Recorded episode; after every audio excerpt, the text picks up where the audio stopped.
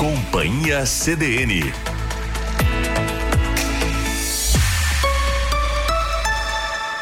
Carla Torres.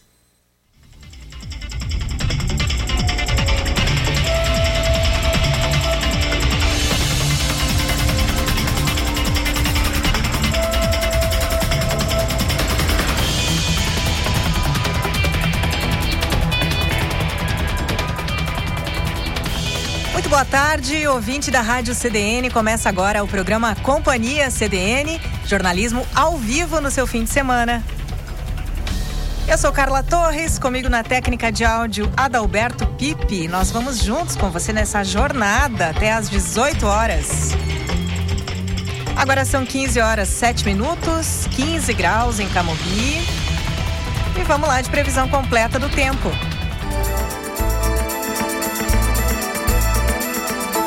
O domingo é nublado, com aberturas de sol agora à tarde, pode garoar, inclusive à noite. A mínima hoje foi de 13, a máxima pode chegar a 18 graus.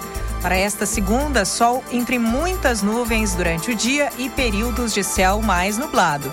À noite vem de novo, como hoje, com muitas nuvens. A temperatura sobe um pouquinho, a mínima nesta segunda é de 14 e a máxima de 24 graus.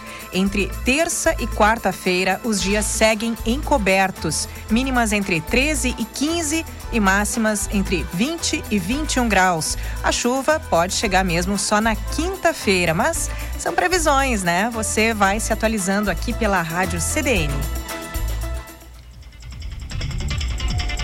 Participe do programa.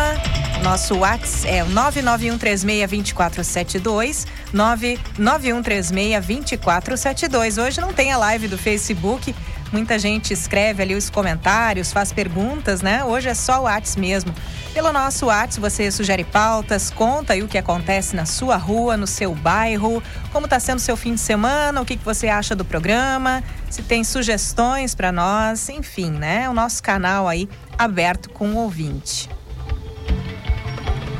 Companhia CDN é informação na medida certa para o seu fim de semana, seja em casa, no trabalho, como eu, o Adalba ou o Gilson, está aqui conosco. Daqui a pouquinho entra no ar com os destaques do esporte. Se você também está curtindo, está viajando, enfim, acompanhe ao vivo pela FM, a 93.5 FM, também pelo nosso aplicativo Grupo Diário ou pelos players da rádio em diariosm.com.br e bay.net.br. E antes dos destaques do programa, eu venho com o esporte aqui, o Gilson, que está na corrida. Deu aqui o Notícia da Hora, já volta para a redação. Antes de seguir o programa, Gilson, muito boa tarde. Boa tarde, Carla. Boa tarde, ouvintes da Rádio CDN. Chegando então com alguns dos destaques do esporte eh, deste final de semana. Falando primeiro da dupla Grenal. O Inter foi a campo ontem pela Série A do Brasileirão e empatou em 1 a 1 com o Ceará. Como o Inter eh, está pensando no jogo de volta da próxima terça-feira pela Copa Sul-Americana contra o Colo-Colo, jogou com um time eh, quase que todo reserva, mesmo assim conseguiu um empate contra a equipe do Ceará. o Lima, atacante, o meio atacante da equipe do Ceará, cobrando pênalti, fez 1 a 0 e o Inter, e o Inter empatou depois com um gol marcado pelo Moisés. Então 1 a 1 fora de casa o jogo do Inter que volta a campo já na próxima terça-feira é, jogo de volta das oitavas de final contra o Colo-Colo, que será no Beira Rio. Na ida, na terça-feira passada, no Chile, o Inter perdeu por 2 a 0 e aí terá que reverter uma situação, pelo menos precisa do mesmo 2 a 0 ou 3 a 1 4 a 2 já que não tem o saldo qualificado, desde que seja por dois gols de diferença, para levar pelo menos para os pênaltis a possibilidade de avançar na Copa Sul-Americana, fase que eu me referi então oitavas de final. Mas ontem, pelo Brasileirão, 15 quinta rodada, empate em 1 a 1 com o Ceará. Já o Grêmio, daqui a pouco, às 16 horas pela Série B, joga contra o Bahia na Arena Fonte Nova em Salvador. Jogo então às 16 horas pela 16 sexta rodada da competição então da, da Série B. E o Grêmio eh, vem na quarta colocação, o Bahia está logo acima eh, na terceira posição. É o chamado confronto direto dentro do, do G4. O Grêmio, depois de começar uh, a Série B e ter ficado muitas rodadas longe do, do, fora do grupo dos classificados. Já há três rodadas está ali no, no chamado G4. Tem até uma certa distância com relação aos demais, mas ontem o Criciúma acabou vencendo, é o quinto, já vem com 21 pontos. O Grêmio tem. Uh, uh, foi a 23 pontos, o Grêmio tem 25, então está próximo ao Criciúma e por isso é necessário um bom resultado hoje contra o Bahia para que não comece de, de repente a correr algum risco. Esses então os destaques da dupla Grenal. O Inter jogou ontem, o Grêmio daqui a pouco às 16 horas enfrenta o Bahia lá em Salvador. Trazendo um pouco para o âmbito local, durante a, última semana e também ontem a gente teve uma conversa pessoal. Pessoalmente encontrei por acaso o presidente do, do Inter de Santa Maria, o Jauri Schneider Daros, e ele confirmou a participação na Copinha. A Copinha, uma competição que vem ganhando uh, nome ou vem ganhando importância no, nas últimas temporadas, a gente coloca assim, em meio ao futebol do interior do Rio Grande do Sul, porque vale uma vaga na Copa do Brasil do ano seguinte. E essa vaga na Copa do Brasil do ano seguinte eh, pode significar 600 ou 700 mil reais eh, para o clube vencedor porque é o prêmio de participação da primeira fase na Copa do Brasil. E esse valor que, de repente, para Grêmio e Inter não é tão alto, para um Inter SM, por exemplo, ou qualquer outra equipe do interior, é bastante significativo. Portanto, o Inter vai jogar o segundo semestre, a Copa FGF, que é apelidada de Copinha, e o vencedor ganha então uma vaga na, na Copa do Brasil do ano que vem. E teremos futebol o ano todo, né? Já tivemos o acompanhamento do grupo diário na, no primeiro semestre na divisão de acesso, onde o SM ficou pelo caminho e foi eliminado ainda na primeira fase, mas não vai demorar muito, já teremos bola rolando de novo. Primeiro de agosto deve ser o pontapé inicial dos treinamentos e a competição ainda não tem datas oficiais, mas é, é programada para o final de agosto. O congresso técnico que vai definir algumas dessas datas será na próxima quinta-feira, à tarde, em Porto Alegre na sede da Federação Gaúcha de Futebol. Estarão lá, claro, os representantes do Inter SM e a partir daí será definido o calendário, fórmula de disputa também e já teremos as datas que com certeza estaremos atualizando ao longo da programação no grupo diário. Certo. E sem contar, né, Gilson, a respeito da, da divisão de acesso, aquele desgaste jurídico, ele fica, não fica, dependia de todo um, um, um arranjo, né? Das coisas. Exato, a Avenida escalou irregularmente alguns jogadores na oitava rodada e se imaginava que pelo menos houvesse o julgamento para definir se seria punido ou não mas devido à argumentação de que o prazo com que a denúncia foi feita já tinha expirado, não houve nenhum julgamento, só que o presidente do, do Interesse ainda alimenta algumas esperanças. Não imagino de voltar ao campeonato, mas de que haja pelo menos alguma manifestação que poderia ocorrer no próximo dia 5. Hoje é 13, então 5 é terça-feira.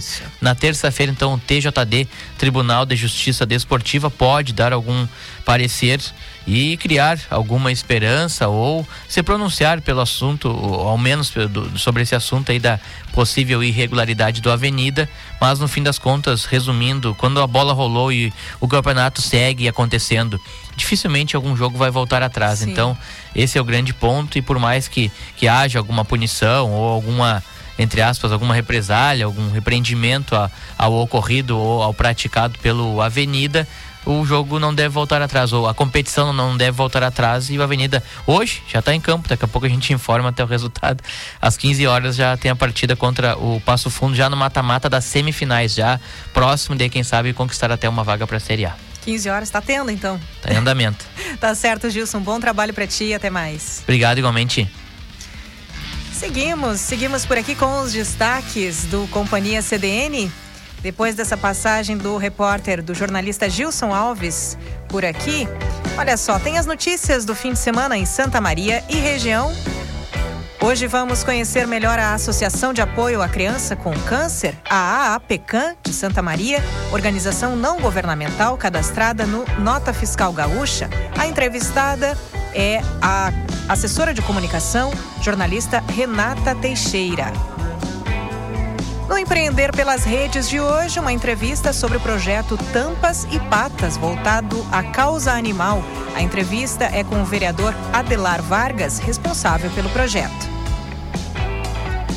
Logo após as 17 horas, a educadora financeira Grace Kelly participa do programa. Grace é administradora de empresas, tem experiência de 22 anos como bancária. Hoje, ela nos fala sobre as finanças no casamento. Olha só, um arranjo muitas vezes complicado se não tem diálogo, né? Hoje também temos a volta do Márcio Grings com a sua tradicional coluna aqui dos domingos, falando sobre arte, cultura, literatura, música, enfim, tá aí o Márcio de volta neste nosso domingo. E para encerrar, temos a crônica da semana, que hoje é com o professor e escritor Gabriel dos Santos Araújo.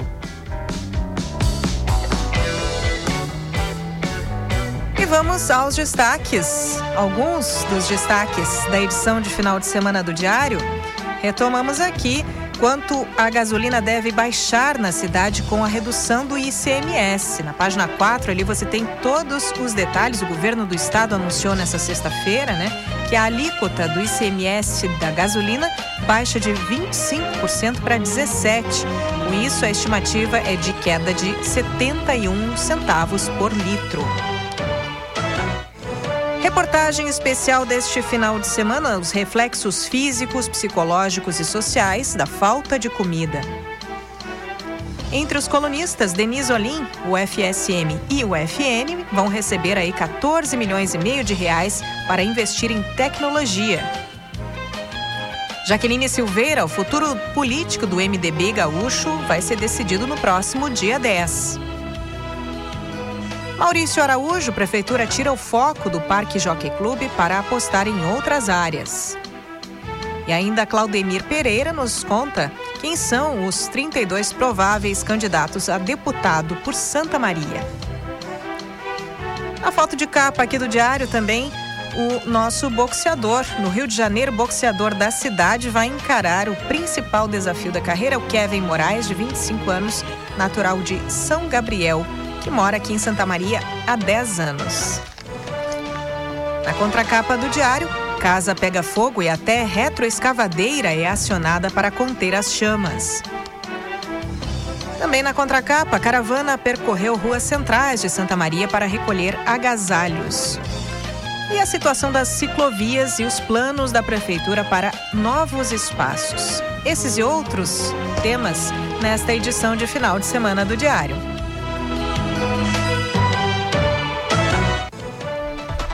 Vamos também às capas de hoje de alguns dos principais jornais do Brasil.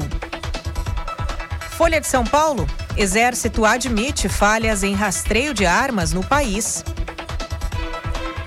O estado de São Paulo, empresas formam profissionais em escolas e faculdades próprias. E tem uma declaração em destaque na capa do estado de São Paulo, que é do especialista em educação Brandon Busted.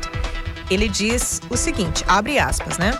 O futuro da educação envolve aprendizado integrado ao trabalho. Fecha aspas. Em O Globo, olha só o tema, hein? Tema polêmico, delicado, a cabeça do eleitor. E vamos ver essa capa aqui em detalhe. A cabeça do eleitor tem aqui o destaque no jornal O Globo. Olha só, Democracia, por exemplo, o que pensam as pessoas a respeito da democracia? 59% preferem a democracia como forma de governo. Sobre as fake news, veja bem, um quinto dos entrevistados acredita que a Terra é plana. E ainda, ideologia. O que corre na cabeça do eleitor em relação à ideologia? O dobro se diz de direita que de esquerda. Então, o dobro se diz de direita e não de esquerda. Aí então alguns dos destaques dessa pesquisa que virou capa aqui na edição deste domingo de O Globo. Aí então alguns dos principais jornais do país, as suas manchetes de hoje.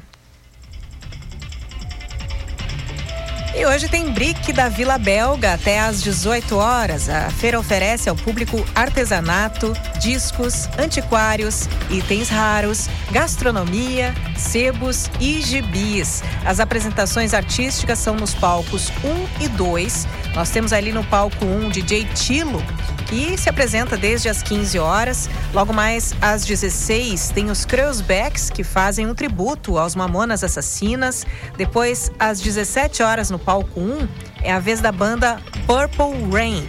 No palco 2 tem Paulo Maxwell com voz e violão daqui a pouquinho, às 15h30. E logo às 16h30, quem rouba a cena é o Informal Teatro. Para quem gosta de jogos, tem Estante Gamer, que fica ali no interior da Casa Brick.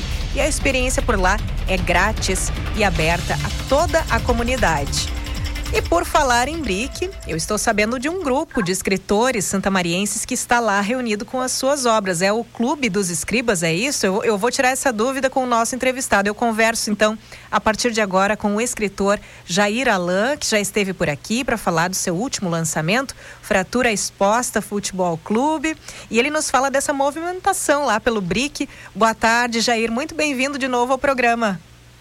Boa tarde, Carla. Obrigado pela tua atenção e pela tua dedicação que tu tem, os pessoal que fazem cultura de Santa Maria. Realmente nós estamos aqui no Brinque, né? Só que agora eu estou solitária aqui. A Karina Maia está por aqui, mas ela tá, ela também é atriz e está fazendo, está pegando os atores dela.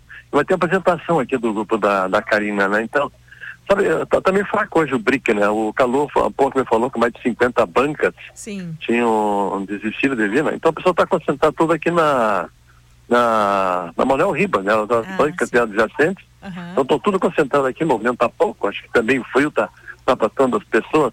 Mas a gente resolveu fazer aqui os escribas da, da Boca do Monte, que é um grupo aí de, de, de escritores, que a gente tem uma certa dificuldade para vender nossos livros nas livrarias. A gente tem livraria até que se recusa a vender livros de autores locais.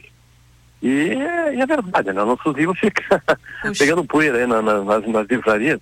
Nós tem que contar alguma, alguma alternativa. E a gente encontrou as alternativas aqui do, do, do, do BRIC, né? Através do Calu. Sim. Então nós viemos para cá. E a, já é a segunda vez que a gente está presente. Da outra vez a gente veio aqui, então, a, a- primeira vez veio bastante gente, né? O maior sucesso foi o, o, o Birata que vendeu bastante do Chiru e Lautério, né? Sim, Eu consegui conhecida vender personagem. É, então a, a gente também faz também uma confraternização dos escritores, de troca livre, dos escritores que estão aqui, né? Um troca livre com o outro, assim vai, faz uma troca. E, a gente arrisca, né? A gente está arriscando assim ver, né? Porque afinal de contas o brasileiro é o povo que, um dos povos que menos lê livro no mundo inteiro. E a gente está né, acendendo uma vela aí para ver se consegue que, é, cumprir, que tem um ditado que diz que povo que, que, que não lê, mal fala, mal ouve, mal vê. Então a gente está tentando, né? Olha fazer a só. nossa literatura. Eh, Jair, Mas estamos aqui, tá, tá bom movimento até aqui na, na, na vila, embora o frio, né? E embora o jogo do Grêmio daqui a pouco, mas os Grêmio Isso. ficar em casa, os vão secar. Mas, mas o momento tá razoável aqui no, no BRIC. Sim, um abraço, aliás, para Karina Maia, foi minha professora em oficina de contação de história. Karina, que é muito talentosa, cheia dos projetos também. Ao Calu, É. né? Parabéns por essas iniciativas e todo esse trabalho contínuo da cultura. Sim. Mas, Jair, olha só. Eu, eu eu não sei se a, se a Karina vai ter tempo de falar contigo, ela está aqui do meu lado. Olha, Karina, Ca- a a Carla pouco. Torres, Carla Torres, é. Oi, Carlinha, tudo Oi, bem? Tudo bem, Karina? Um abraço para ti. Oi. Saudades. O Jair me passou aqui, eu não sei o que está acontecendo, me explica. Não, não, eu mandei um abraço para ti e daqui a pouquinho, de repente, a gente também conversa sobre a tua movimentação aí hoje com o teatro. Ah, joia, a gente vai apresentar às quatro e meia o Informal, é uma peça, um monólogo político. Olha, já conta aqui, já conta aqui, pode seguir. Daqui a pouco eu volto com o Jair, então. Tá bom. Diga, diga. Oi? Pode dizer, pode falar pra gente aqui sobre o Informal Teatro, o trabalho de vocês às 16h30. Acabei Ah, de dar sim. essa informação. O é, texto e criação e, e atuação de Zezé Vivian. A direção é minha, de Karina. E trilhas sonoras do Bruno Schultz. E é um teatro que fala sobre a precarização do trabalho, a exploração do trabalhador, as perdas dos direitos com as reformas trabalhistas. Então, é um teatro bem, bem polêmico, assim. Sim. Olha, Karina, um sucesso pra ti e não posso assistir, mas certamente haverá outras oportunidades, né?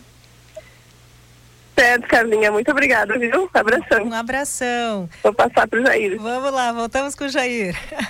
o Jair, mandei um abraço, É, a ele já passou o telefone, mas que bom. É, ela, ela, tá, ela tá mil por hora aqui, né? Ela tá correndo pra tudo que é lado aqui, tá trazendo os atores e fica um pouquinho comigo aqui. Sim. Né? E daqui a pouco também o som do Cartier, quando aparecer aqui, depois das quatro horas, ele vem pra cá também. O som do Cartier, que eu acho que acho, acho que ele mora mais em Santa Maria, mas tem o livro dele, mas ele vai trazer aqui também pro BRIC, né? Sim. E a gente tá aqui com a nossa banca aqui em frente da antiga associação dos empregados da aviação férrea, que eu fico até triste, esse prédio abandonado. Eu fui muito baile, muito aqui na, na associação. E na da cooperativa, que é outro ponto histórico também, da cooperativa da, dos empregados da aviação férrea. Sim. Estamos aqui, tá, cara? Dando, dando um giro. E, e a próxima, a nossa próxima reunião do- dos escribas, nós vamos estar também no Festival de Inverno esse ano, né? Então Sim. já foi convite do Tomás Bortoluzzi, vamos fazer uma mini feira do livro lá no Festival de Inverno, lá em Valevene, é no último domingo agora desse, desse, mês. Então estamos aí, os escribas, né? Nós estamos acendendo aí o nosso fósforo para ver se damos alguma luz e oferecer nossos produtos, né? Sim, eu ia perguntar justamente, olha só, eu ia te perguntar. Os Escribas da Boca do Monte é um grupo formado por ti, Jair Alain, Daniel Toneto, Camarguinho, Karine Cunha, Birata, Atos Miralha da Cunha, Felipe Toneto, Ronaldo Lipold, Tânia Lopes e Odemir Tex. É, Jair, uma pergunta: são lançamentos, são obras conhecidas? O que, que nós temos nessa banca com vocês? Então, não, não foi exatamente lançamento, são os livros que a gente já lançou Sim. né, nas outras feiras do livro, também por aí. Então a gente traz, porque geralmente tem um estoque bom, né? Então ele fica com esse estoque, a gente traz aqui para aqui pro, pro BRIC e oferece o pessoal que vem, né? Obviamente que a gente vende pouco. Obviamente a gente está fazendo essa parte, né? A gente está fazendo um, um pouco de cultura.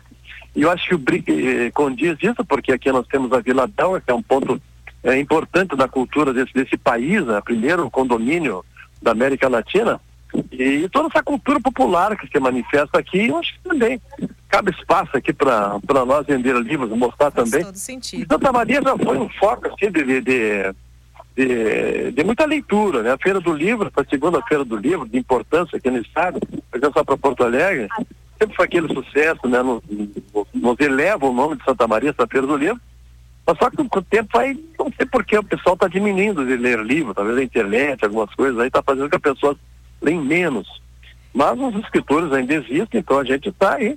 Né? Então fi- fizemos assim, uma, uma, uma brincadeira que a gente fez, né? Os escribas da boca do mundo, que reúne qualquer escritor de Santa Maria que queira expor os seus livros e nos acompanhar aí, né? Onde a gente estiver aí para vender o- os nossos produtos, o que, que as nossas mentalidades produziu, né? Certo. Estamos Jair, aí, claro. Jair, só para retomar, então eu converso aqui com o Jair Alain, ele que é escritor, tem seu livro, por exemplo, entre outros, Fratura Exposta Futebol, Futebol Clube, que foi lançado ah, e, foi, e veio aqui ao programa, né? Foi novidade aqui, É. trazida em entrevista por ti ao Isso. programa.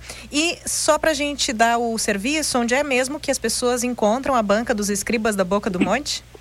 É, nós estamos aqui na, na Manuel Ribas, em frente à antiga cooperativa do, do, do Empregado da Terra, né? E também ao lado aqui da associação, do antigo clube da associação. E, Carla, agora da, domingo 18. que vem, né? Domingo que vem eu também vou estar em São Paulo. Eu vou fazer o lançamento nacional do meu livro na Bienal do, do Livro de São Paulo, né? Eu fui convidado, vou ter uma sessão de autógrafo das três às 15 para as quatro. Eu vou estar lá e veja só. Eu também já me agendaram lá um programa que tem numa rádio lá, que são três horas de duração, vou participar desse programa. E também à tarde, sexta-feira, eu já tenho um encontro marcado com a secretária de Junta de Cultura, Andréia Amaral, lá de São Paulo, que vai receber alguns escritores, entre os quais eu estou incluído, né? Eu vou estar junto com essa audiência. É uma meia dúzia de escritores lá que os amigos arranjaram. E nós vamos falar, oi, alô. Parabéns, parabéns, Jair. É isso? Não é o nosso sinal aqui da meia hora. Cada hora é cheia, enfim, meia hora. Tá certo. Jair, muito sucesso para vocês, para toda a banca aí dos Escribas da Boca do Monte. Parabéns por esse convite também para o próximo final de semana na Bienal em São Paulo. Isso. E, enfim, né, dá, dá o nosso o, o canal pra gente acompanhar depois essas entrevistas, essas participações, também É. vira notícia por aqui, tá?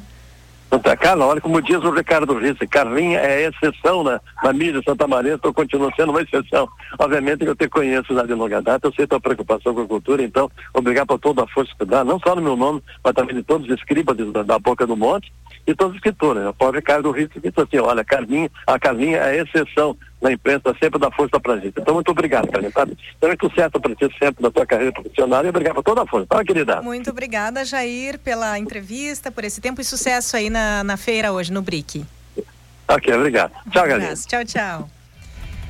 Aí então, Jair Alain, com os Escribas da Boca do Monte, um grupo de escritores daqui de Santa Maria que oferece, que troca as obras entre si também, né? Hoje no BRIC da Vila Belga e está lá com as obras para você conhecer.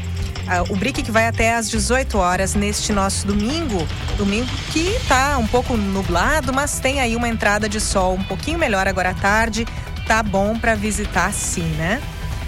Nós vamos a um pequeno intervalo. Logo mais tem entrevista. Aqui no programa nós vamos conversar sobre um projeto que apoia a causa animal, Tampas e Patas. É daqui a pouquinho, no segundo bloco do programa.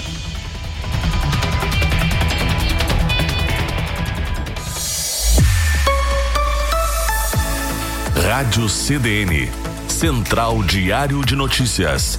24 horas ao lado da comunidade.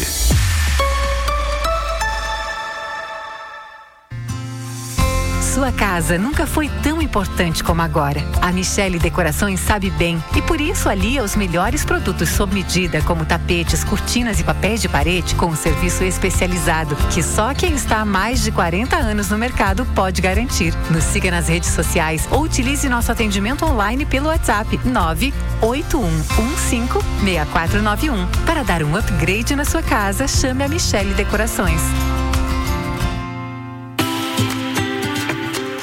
A Geiger está presente em sua vida. Fomos lapidados pelo ímpeto da escuta acolhedora, da empatia e do orgulho de ser pioneira. Conhecemos o espírito do tempo. Acolhemos a nossa e a sua trajetória com amor, respeito e muitos significados. Há 65 anos, o nosso propósito é fazer com que você enxergue o sentido do seu presente. Geiger é olhar para você. Colégio Nossa Senhora de Fátima. 70 anos educando com base no Evangelho e nos princípios paulotinos de educação. Faça parte desta história. Oferecemos berçário, educação infantil, anos iniciais, anos finais e ensino médio. Colégio Nossa Senhora de Fátima. Educação e humanização para toda a vida. Fone 30 33 89 50. No programa Meu Pet é Pop, o seu melhor amigo tem o espaço que merece. Todos os sábados na TV Diário e Rádio CDN, às 15 horas, uma edição inédita do Meu Pet é Pop. Não perca! Está com sintomas de Covid-19 ou teve contato com alguém positivado? Não fique na dúvida. Realize seu teste no LabMed. Nosso atendimento foi normalizado e estamos com estoque de exames para diagnóstico da Covid em todas as unidades do LabMed. O RT-PCR é padrão ouro no diagnóstico, indicado entre o segundo e sétimo dia de sintomas e para sintomáticos. Garanta a sua segurança e de quem você ama. Procure um dos pontos LabMed e realize seu teste. Adquira conosco uma assinatura do jornal Diário Combo Impresso mais digital e ganhe um brinde especial. Ligue para nossa central de atendimento 3213-7272 ou acesse o nosso site www.diariosm.com.br. Escolha a modalidade com planos e desconto especial. Diário, cada vez mais perto de você.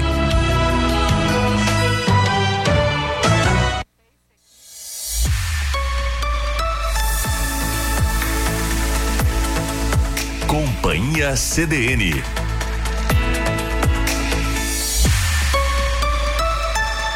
Carla Torres.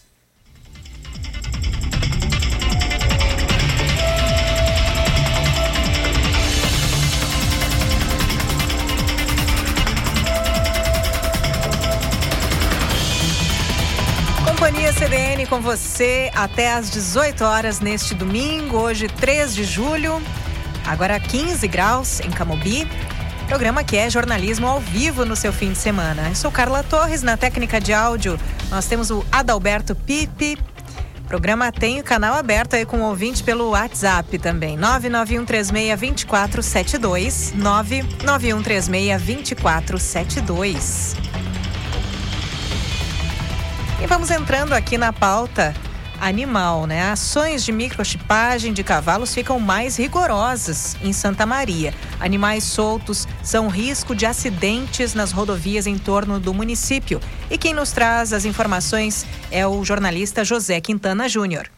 A Superintendência em Bem-Estar Animal de Santa Maria irá organizar ações para abordar proprietários de equinos que são utilizados para a condução de carroças para microchipar os animais de maneira obrigatória. Desde 2020, quando entrou em vigor a Lei 9048, que dispõe sobre a obrigatoriedade da identificação eletrônica de todos os animais domésticos do município, as ações eram previamente divulgadas e os proprietários levavam os cavalos para identificação de forma voluntária, como informa o médico veterinário veterinário e superintendente de bem-estar animal do município, Alexandre Caetano. Como a gente não estava tendo mais êxito, não estava conseguindo microchipar, nós estamos agora estudando uma maneira de fazer esse trabalho de forma itinerante. Então, é sair junto com a Guarda Municipal, com o DMT, a Brigada Militar, chegar junto com, com no carroceiro e questionar se foi microchipado ou não se ele autorizar, a gente vai microchipar o animal dele na rua. Quem não aceitar identificar o animal na primeira abordagem terá seus dados registrados em uma segunda oportunidade. Caso o carroceiro não esteja cumprindo a legislação municipal, terá o animal microchipado de forma obrigatória. Então a gente vai mudar a nossa metodologia de trabalho. A gente vai sair num determinado dia, sem avisar ninguém, né? Uma determinada região, circular, encontrou a carroça na rua, a gente vai abordar. Né? E aí vai conversar com o carroceiro, tentar fazer com que ele aceite e que se conscientize, né? Que, que tem que ter a, a posse ou guarda responsável, exercer sobre o seu animal.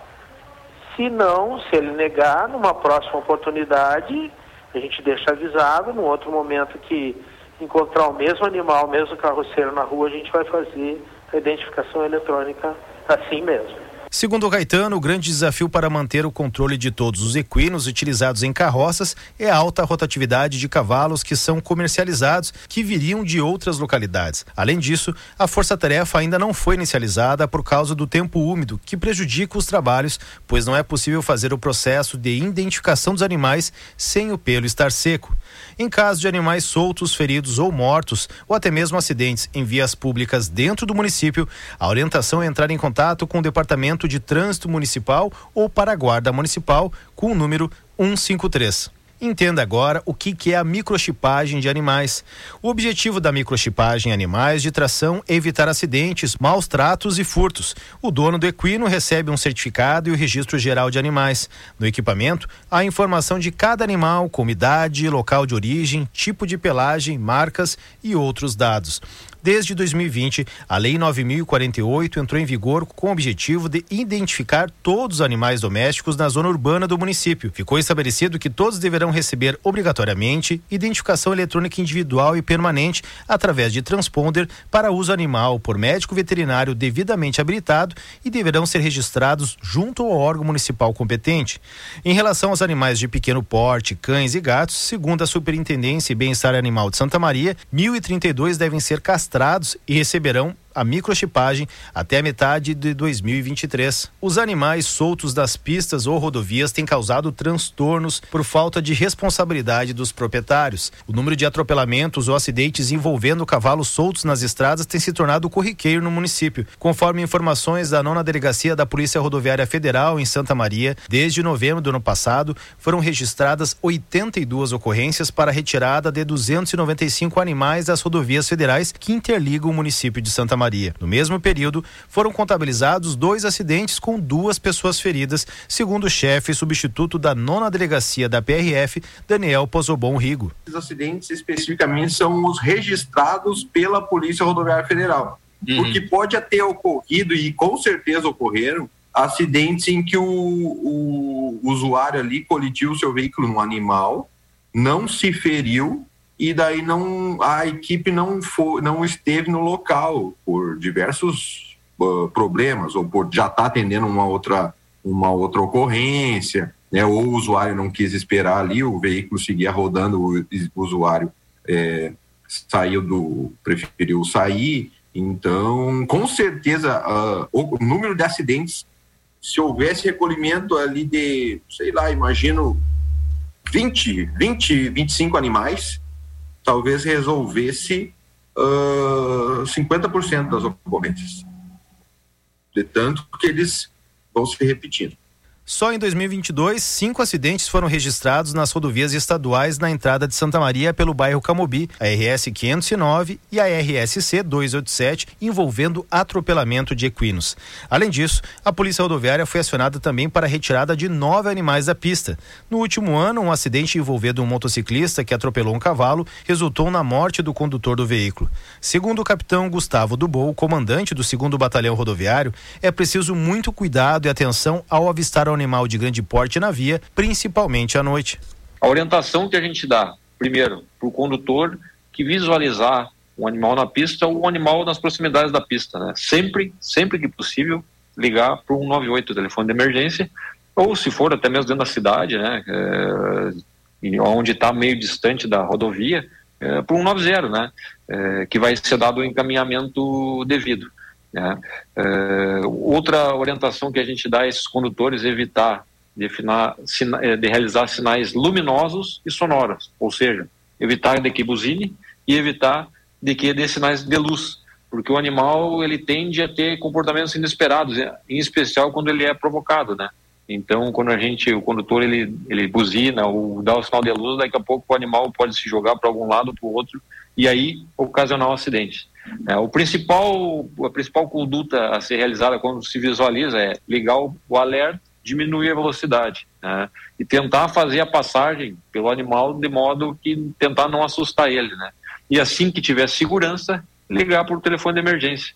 Caso o proprietário do animal solto ou causador de acidente seja identificado, deverá ser responsabilizado conforme o artigo 31 da Lei de Convenções Penais, que diz que deixar em liberdade e confiar a guarda de pessoa inexperiente ou não guardar com a devida cautela animal perigoso pode ter a pena de prisão simples de 10 dias a dois meses ou multa de até 123 mil reais. O Código Penal, no seu artigo 164, tipifica a conduta de abandono em terreno alheio causando prejuízo ao proprietário. Além disso, mais voltada ao bem-estar animal, o artigo 32 da Lei de Crimes Ambientais penaliza com detenção de três meses a um ano quem pratica maus tratos de animais. Caso seja avistado algum animal na rodovia estadual ou próxima causando perigo para o trânsito, o número de emergência a ser contatado é o 198 Polícia Rodoviária Estadual. Nas rodovias federais, o número de emergência é 191 Polícia Rodoviária Federal. Conforme informações da Superintendência e Bem-Estar Animal de Santa Maria, o número de carroças puxadas por cavalos diminuiu em Santa Maria, pois a lei criada em 2019, que regulamenta o uso de veículos com tração animal, prevê a proibição em definitivo da circulação e exploração de animais para o transporte de cargas e de passageiros em toda a área de concentração urbana até 2024. Mesmo assim, existe cerca de mil equinos utilizados com essa finalidade no município. Desses, aproximadamente 200 estão identificados eletronicamente. Para a CDN, José Quintana Júnior.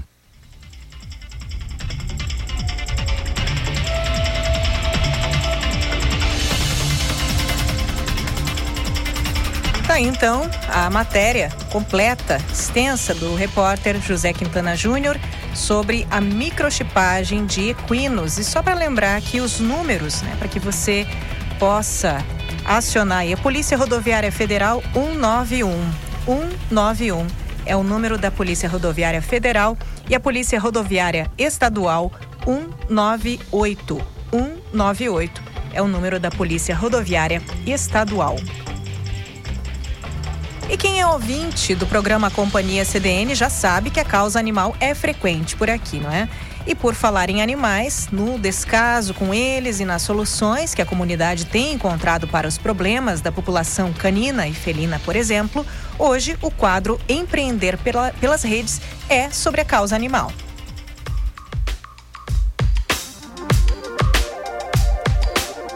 Eu converso com o vereador Adelar Vargas sobre o projeto Tampas e Patas, que existe desde 2018 e já castrou aí mais de 60 animais em Santa Maria. Quem quiser conhecer mais sobre o projeto, acesse aí o perfil no Instagram Tampas e Patas. Tampas e Patas. Boa tarde, vereador. Bem-vindo ao Companhia CDN. Boa tarde, é um prazer estar com vocês aí nessa tarde de domingo, né, dia 13 de julho dizer que é importante a questão da causa animal e estou à disposição aí da amiga para a questão da, do projeto Tampas e Patas. Pois então, primeiramente, né, parabenizar pela, pela iniciativa. Aliás, claro, podemos falar aí de outras, outros projetos, inclusive nós queremos saber como anda essa discussão na cidade em termos do legislativo, né, o que, que está acontecendo, como isso tramita atualmente, mas vamos primeiro ao projeto, pontualmente. Tampas e Patas, como funciona?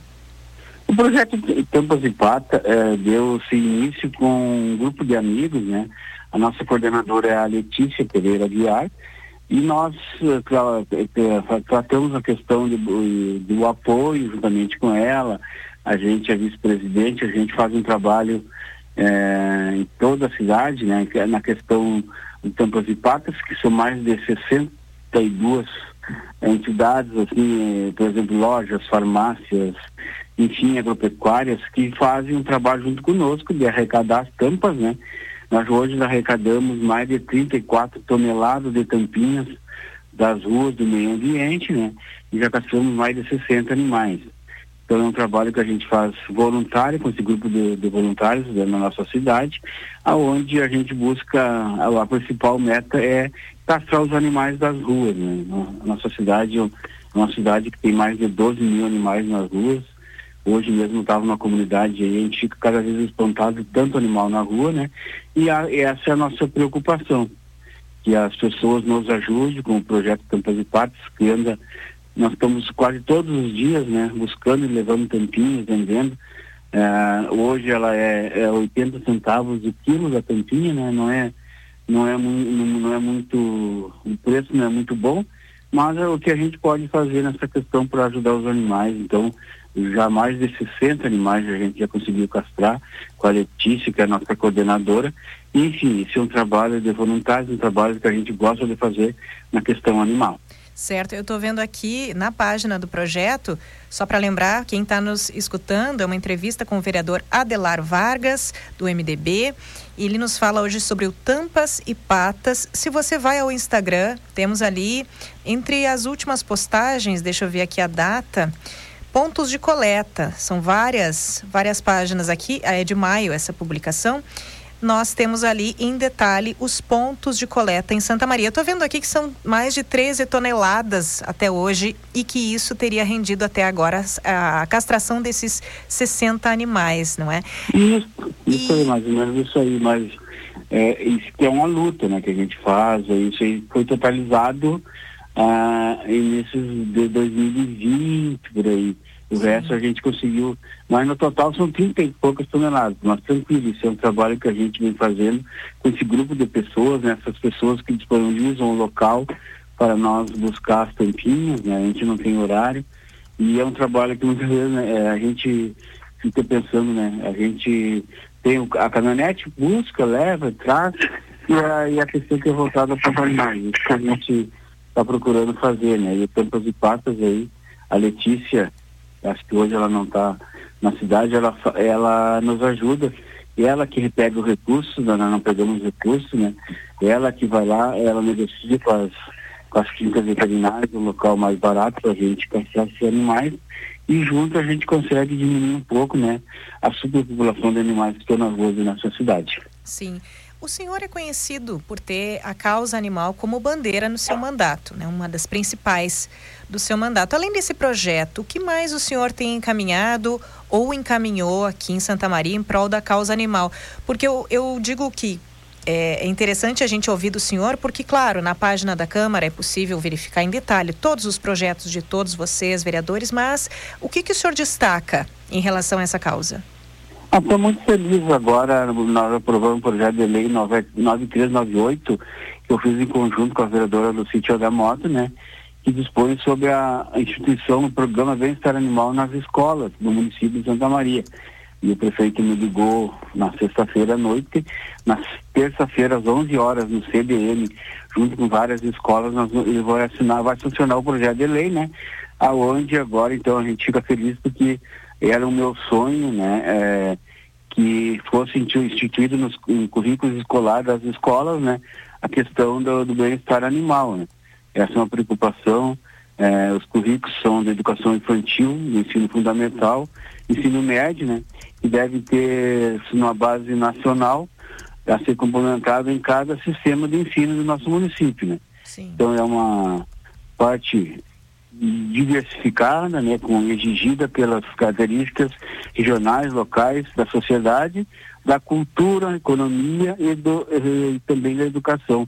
A nossa preocupação hoje em dia, né, as crianças são a parte mais fundamental para que nós possamos ter consciência do meio ambiente, né, a questão do meio ambiente, a questão dos maus tratos né, dos animais, como cuidar do animalzinho, como tratá-lo, da ração, das remédios. Então, isso vai ser então uh, aplicada junto às escolas municipais. É um sonho, é um avanço que a gente é, já faz tempo que a gente está tentando colocar em prática e agora, graças a Deus, isso vai, vai funcionar nas escolas. É, eu vejo que é muito importante, porque a educação é, a, é primordial. Nós temos que iniciar com as crianças, né? As Sim. crianças são o futuro do nosso Brasil.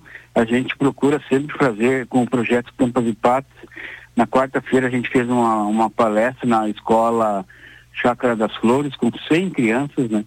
É, motivando elas para a questão do maus tratos dos animais, a questão como cuidar um animal, como cuidar o meio ambiente. Nós vamos fazer uma gincana com as crianças com o projeto Tampas e Patas. Quem recolher mais tampinha vai ganhar um brinde, um presente.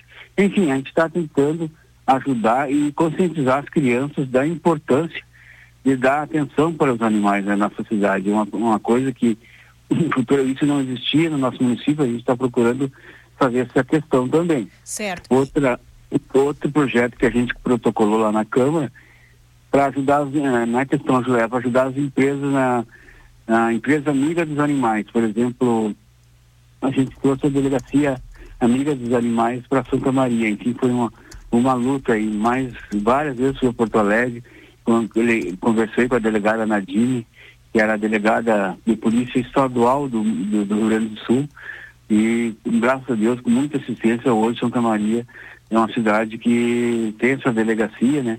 Então eu estava conversando com algumas cidades que ainda não foram funcionadas a delegacia, e isso nos preocupa, porque é importante a participação da polícia, né? Então a polícia Sim. hoje faz um trabalho uh, ainda não está muito integrado na questão tem poucas pessoas. Nós vamos a Porto Alegre para ver esse sentido de conseguir mais, mais pessoal policial para ajudar na questão de é muita, como se diz, é muito, é muitas demandas, é muitas ocorrências e eles não estão conseguindo atingir a meta, né, de em todos os locais. Então a gente está procurando ajudar nesse sentido e a gente agora a primeira a primeira empresa amiga dos animais vai ser a Polícia Civil, né, em Santa Maria. Enfim, outras, outras empresas que se destacar na questão uh, dos animais, ajudar os animais, clínicas veterinárias, empresas, comércio de rações, enfim, todo mundo que tiver um trabalho voltado aos animais vai ser identificado como empresa amiga dos animais. Certo, esses são os principais. Sobre esse excesso de animais nas ruas, o senhor tem um dado mais atualizado sobre quantos são eles, os animais abandonados em Santa Maria? Segundo a última, a último, a último trabalho que a gente fez com a universidade lá, com a diretora do, do hospital veterinário, o, o veterinário Xandão, existe mais de 12 mil, mil, animais nas ruas de Santa Maria. Só tu não imagina. Tu vai aqui na Nova, no bairro Nova Santa Marta, são muitos animais nas ruas. Tu vai na Vila Brenner, tem mais animais do que crianças e gente. Tu vai aqui é, e também existe muito descarte, né? Sim. Esses animais muitas vezes as pessoas descartam é, o que que houve? Houve uma pandemia em 2020. Muitas pessoas estavam se sentindo sozinhas, é, a, pegaram e adotaram um animal. E agora estão soltando para a rua, porque agora estão trabalhando, não estão mais em casa. Essa é a nossa preocupação, além do descarte, como no Peral, na faixa de Rosário, que todo, todo dia a gente recolhe um animal, aqui na Ubra, aqui no Passo do Verde, no Balneário Passo do Verde. Enfim, são vários locais aqui na Picadinha, que vai para o Boi Morto, que as pessoas descartam os animais, né? É, essa semana mesmo, mais de mais ou menos uns 18 animais, 10 foi aqui na Parque Pinheiro e oito a gente ajudou a recolher e levou para um, um, um, abrigo é, que a gente faz temporário, né, para tentar aos poucos fazer feiras de adoção e levar para adoção esses bichinhos que são muitas vezes descartados, né? Então a gente está procurando fazer esse trabalho. Então é um trabalho que é importante. Santa Maria é uma cidade que, que a gente vamos fazer agora um, um seminário, nós vamos fazer um, um, um, seminário na Câmara de Vereadores voltado para essa questão do abandono e muitos animais nas ruas da nossa cidade. É, eu também tenho um projeto muito importante que Opa, a gente está conversando. Só um minutinho, uh, vereador. É, esse seminário é aberto à comunidade? Tem uma agenda definida com datas? Como é que. Não, nós estamos agora conversando com a Frente Parlamentar em Defesa dos Animais. Nós vamos fazer em outubro, depois das eleições, até porque não queríamos, nós não queríamos envolver eleições, nós queremos fazer, nós queremos fazer um trabalho, eu estava conversando ontem com o pessoal, nós queremos fazer um trabalho concreto e que seja realmente discutida essa questão animal no nosso município. Tem muita coisa para fazer, né? E nós se preocupamos. Então nós vamos fazer depois de outubro para que não haja questão de política, não haja questão de eleições e que haja realmente uma, uma, proposta concreta para os animais da nossa cidade, que isso cada vez aumenta mais. A gente conseguiu, né, todo mundo sabedor do, do projeto do Castramóvel, eu coloquei 196 mil reais das minhas emendas impositivas, são 1.032 castrações que está acontecendo pelo município, mas ainda é pouco. A gente vai, agora em setembro começa as emendas impositivas, eu vou visitar os vereadores, porque eu fui o único vereador que coloquei essas emendas no orçamento. Então nós queremos que mais vereadores participem, porque isso já é uma questão de saúde pública. Muitos animais na rua, muitos animais sofrendo, e a castração é o, é o único jeito de nós tentar uh, abater um pouco, assim, porque muitos dos animais procriam muito rápido e não tem um, esse levantamento. Agora a Secretaria do Bem-Estar Animal lá, que é, o, que a Central do Bem-Estar Animal do Jandão, além de fazer a castração, eles microchipam os animais não tem controle, entendeu? Mas é muitos animais na nossa cidade. Uma cidade então. com 330 mil habitantes, além no interior e no perímetro urbano, que são mais preocupantes, é, em todo local tem esses animais nas ruas. Bom, mais de 12 mil animais abandonados pelas ruas. O senhor falou agora sobre o castramóvel, esse projeto que é novo, mas nós estamos falando aí de muitos problemas como leishmaniose e outras zoonoses, né, doenças então típicas de animais que passam, podem passar para o ser humano, se não tivéssemos, por exemplo, projetos financiados ou independentes, se não fossem essas cuidadoras, que realmente a maioria são mulheres que são envolvidas no cuidado, né, com a causa animal. O que o senhor, eh, se não fossem todas todas essas ações, nós já estaríamos muito piores em questão de saúde pública mesmo nesse sentido. E o que o senhor entende então que para além do castramóvel, poderia resolver mais efetivamente essa questão da, do bem-estar animal, não só, mas principalmente do abandono, né? Eu entendo que nós devemos, os protetores hoje fazem um trabalho importante. Muitas vezes é, esses protetores deixam suas famílias, a gente não tem horário para buscar recolher o animal e os protetores muitas vezes não têm todos os recursos necessários para ajudar seus animais. Pois. É, eu estive conversando ali com o Xandão, que é veterinário, tem, tá, tem um projeto agora que já está já está quase em, em, lançamento, que é com a promotora Rosemary e mais a Central do Bem-Estar Animal, para ajudar os protetores nesse sentido. Por exemplo, é que hoje, que eu falei para o Xandão, que hoje os protetores estão com seus, estão na capacidade máxima de animais. Hoje não tem como uh, os protetores se ter um animal em casa. O que, que acontece? Muitas pessoas, muitos protetores não querem fazer um tipo de centro de acolhimento no nosso município, porque é uma questão, pode virar um canil, e eu também acho que se tu abrir um centro de acolhimento para a questão da Polícia Civil, que nós sempre, a Polícia Civil nos pede ajuda para fazer um lar temporário para o animal, e hoje não tem. Então, o que está acontecendo? Nós precisamos ver essa questão aí, a promotora ah, vai alavancar alguns recursos, né? Para a questão do, dos protetores fazer esse trabalho e também a questão da compra de ração, né?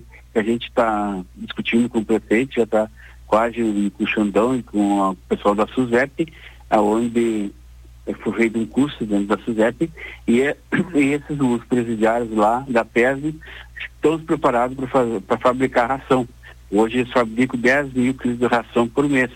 Eles fazem a ração para os animais do, dos canil da, da SUSEP, da Brigada Militar, e também vão a, com, esse, com esse convênio agora, onde a prefeitura já existe um convênio com a SUSEP, onde os, os pessoal dos apenados, eles fazem é, faxina nas praças, enfim, pintam praça. Então, quatro presidiários que, que foram, foram formados vão trabalhar na fábrica de ração para ajudar a fazer a, a ração para os animais de rua. O que que acontece? A prefeitura, juntamente com a promotora Rosemary, vão comprar os insumos para fabricar a ração. E essa ração aí, de, de, o deputado Gabriel conseguiu um recurso lá, é, 600 mil reais do Procap e outros estão fazendo a recuperação, fazendo o trabalho lá dentro do presídio. E, e com isso agora então vão ter capacidade de fazer mais rações para os animais de rua. Então é um trabalho agora, é um projeto que está quase saindo do papel, onde os protetores vão receber ração para ajudar os animais, as ONGs da, da, nossa cidade vão receber ração. Então com isso vamos tentar tentar diminuir um pouco a fome dos animais nas ruas, né? A gente, os protetores, está quase todos os dias levando ração para as pessoas que, como tu disse, que são protetores que moram nas vilas, a gente leva ração. Quando a gente tem, a gente leva. Estão sempre levando ração, levando remédio, simpare, enfim, esse é um trabalho dos, dos, dos, protetores da nossa cidade, que é um trabalho incansável que a gente elogia, né? E esse é o trabalho que não pode parar. Se nós pararmos, se não fossem os protetores, a nossa cidade estaria mais pior na questão animal. Sim, enquanto então esse projeto tramita, não se sabe aí sobre a implementação ou não, nós temos projetos que são ou não financiados, né? São abraçados aí por protetoras independentes ou tem algum Exatamente. incentivo, mas o Tampas e Patas é mais um deles. Parabéns pela iniciativa. Fica aqui o convite para quem nos ouve visitar também a página, saber mais detalhes no Instagram Tampas e Patas tampas e patas. Você tem ali todos os detalhes. Eu conversei com o vereador Adelar Vargas, do MDB, que encabeça esse projeto e nos falou aí, nos atualizou sobre os trâmites, sobre o que está acontecendo em relação à causa animal na cidade. Eu lhe agradeço seus minutos aí de atenção e muito sucesso nessa e em outras iniciativas. Eu que agradeço, tá? Tudo bom para vocês e tenham um bom domingo. Um abração. um abraço. Bom domingo. Ah, então este foi o Empreender pelas Redes, que hoje mesclou tanto o caráter, claro, de rede social que o projeto tem, com a questão da causa animal, que é bem frequente aqui no programa. Antes ouvimos sobre a microchipagem dos animais, que passa a ser mais rigorosa. Ouvimos a matéria aí sobre a microchipagem de cavalos com o jornalista José Quintana Júnior. Nosso programa vai um breve intervalo. Daqui a pouco seguimos com mais informação aqui no Companhia CDN.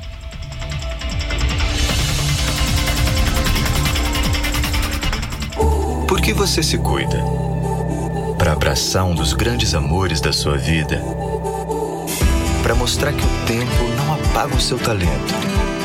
Para tocar o paraíso? É o que nós da Unimed fazemos. Cuidamos do bem mais precioso que a sua saúde. E a gente ama fazer isso. Cuidar bem de ti, todos os dias.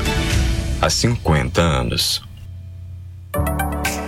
Chegou em Santa Maria a clínica Face Doctor, especializada em rejuvenescimento e harmonização facial. Franquia focada em procedimentos não invasivos e já conhecida pela sua qualidade e sensibilidade com a particularidade de cada paciente. Está localizada na Rua Marechal Floriano Peixoto, número 13, 57, Sala 1, Centro. Venha nos conhecer e faça uma avaliação. Ligue 55 999 44 0405. Condomínios mais modernos, seguros e econômicos. É a tecnologia resolvendo problemas, agilizando o dia a dia e protegendo a nossa vida.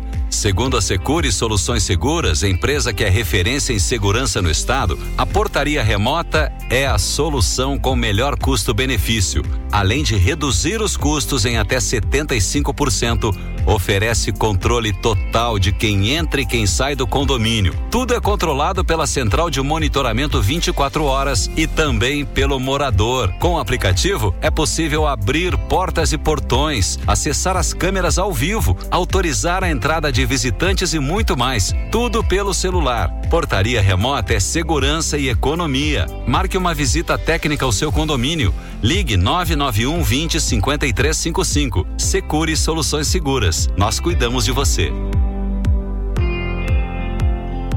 Faça a especialização na Universidade Franciscana e dê continuidade aos seus estudos. Escolha entre mais de 20 cursos presenciais e EAD para aperfeiçoar o seu currículo profissional. Aprenda junto a professores da UFN com ampla experiência acadêmica e de mercado e experimente a tradição de 67 anos de atuação no ensino superior. Especialização UFN. Inscrições até 5 de agosto. Saiba mais em ufn.edu.br.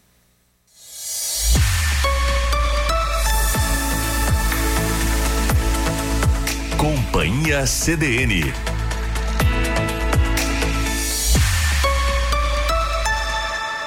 Carla Torres.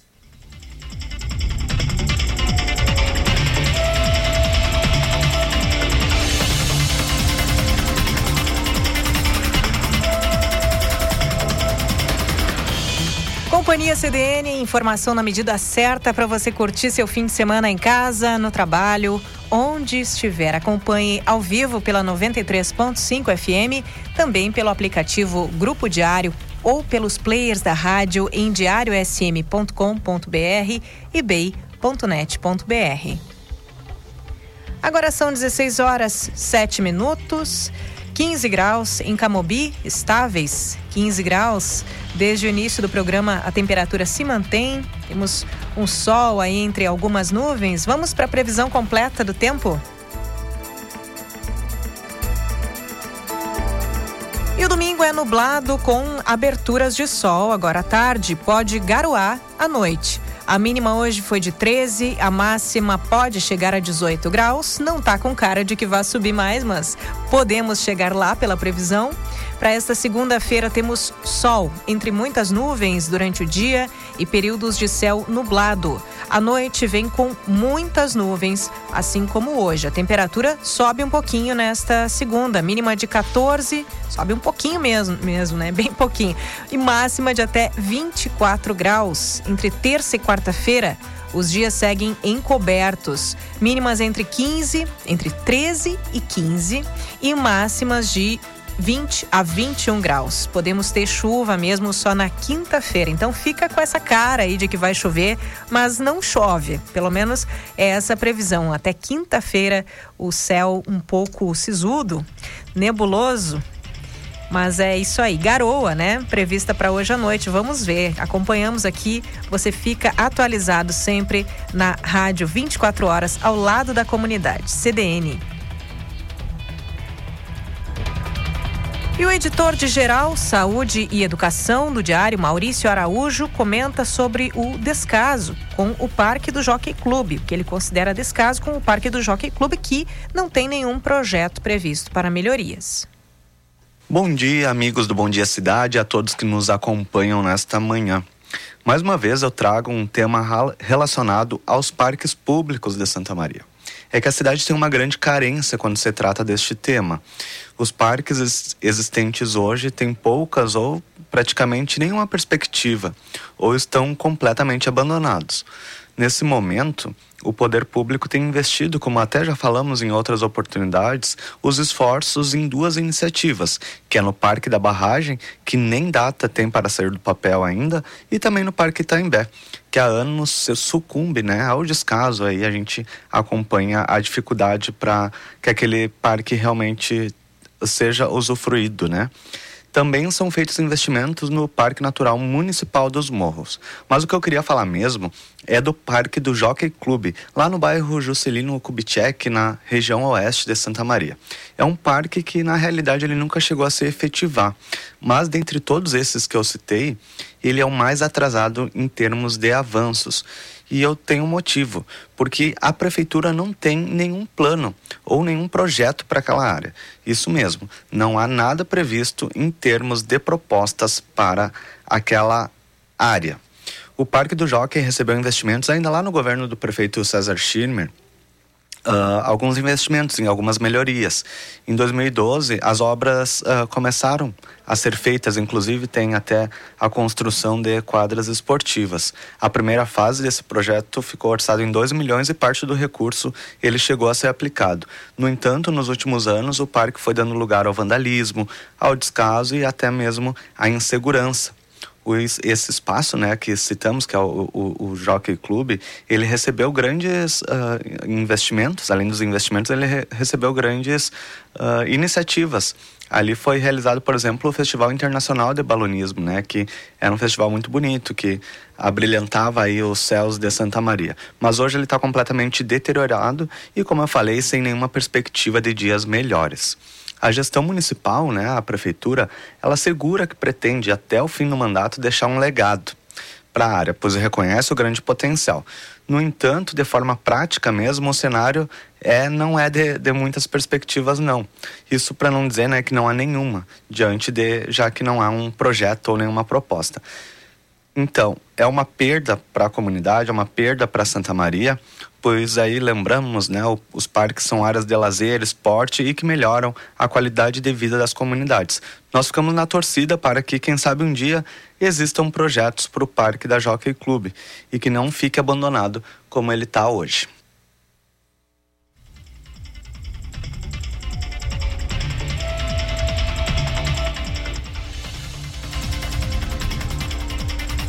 Ouvimos Maurício Araújo falando sobre o descaso com o parque do Jockey Clube, que não tem previsto projeto para ele. E a UFSM e a Universidade Franciscana vão receber 14 milhões e meio de reais do governo federal para implantar novos parques tecnológicos. Com isso, Santa Maria passa a ter três tecnoparques. Os detalhes quem nos traz é Denise Olim. Santa Maria foi a única cidade do país a ter dois projetos aprovados nesse edital do Ministério da Ciência e da Tecnologia por meio da FINEP, a financiadora de estudos e projetos.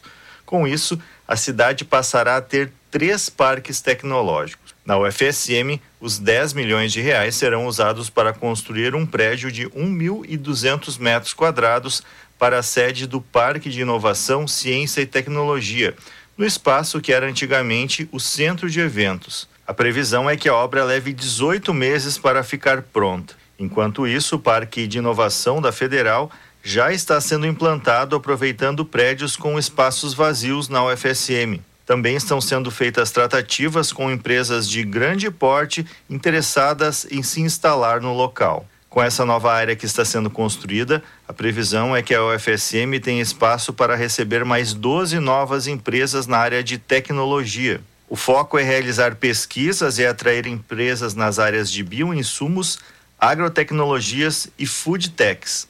Já a Universidade Franciscana, que tem atualmente uma incubadora com 20 projetos, além de empresas residentes e uma parceria com a multinacional francesa Atos, os 4 milhões e 400 mil reais serão usados para implantar laboratórios de informática, metrologia, usinagem e prototipagem, entre outros. Nesses laboratórios, as empresas poderão fazer ensaios e a certificação de produtos para serem lançados no mercado. Para a CDN, Denis Olim.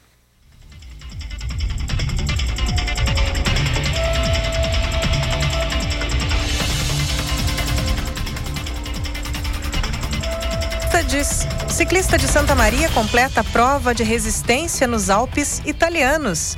Acompanhe as informações com o repórter Gilson Alves. O ciclista santamariense Alex Fabiani Machado Pinto, 53 anos, realizou um grande feito na Itália. Ele completou a prova Alpe 4000, que consiste em percorrer 1.440 quilômetros ao redor dos Alpes italianos. No trajeto, ele passou por diversas localidades situadas ao norte da Itália. Durante o percurso, os ciclistas atravessam quatro regiões de montanhas, vales e lagos com algumas das mais belas vistas da Itália. Alex Fabiani Machado Pinto é militar da reserva, nasceu em São Gabriel e mora em Santa Maria há 22 anos. Ele completou a prova em seis dias e cinco noites. A largada foi dada no sábado, dia 25 de junho, e o percurso foi completado nesta sexta-feira.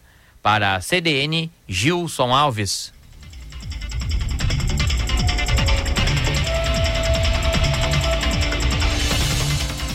Bianca Fortes, de 23 anos, é acadêmica do curso de Educação Especial Noturno e coordenadora da chapa Esperançar por Todo Canto, escolhida para coordenar o Diretório Central dos Estudantes, o DCE, da UFSM. Ela conta quais os planos da equipe para o próximo ano de gestão. E agora, então, enquanto gestão, a gente assume esse compromisso essa responsabilidade com o movimento estudantil da UFSM de continuar pautando as demandas, continuar mobilizando as bases, continuar discutindo também dentro dos conselhos internos da UFSM quais são essas demandas, quais são as urgências dessas demandas, quais são as reais necessidades das estudantes e dos estudantes da UFSM, né?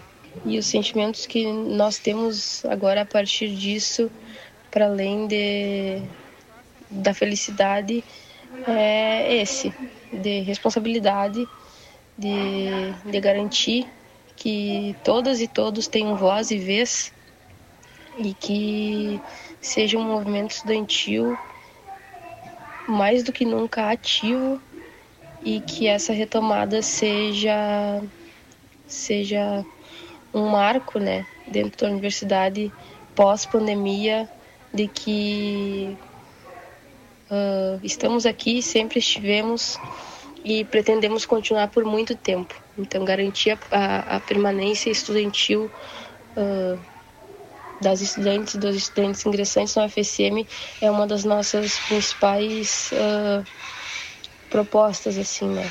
Que para além de que as pessoas acessem a universidade, elas permaneçam, concluam seus cursos e saiam da UFSM formadas e formados, porque a gente não quer só ingressar, a gente quer permanecer e permanecer com segurança alimentar, permanecer com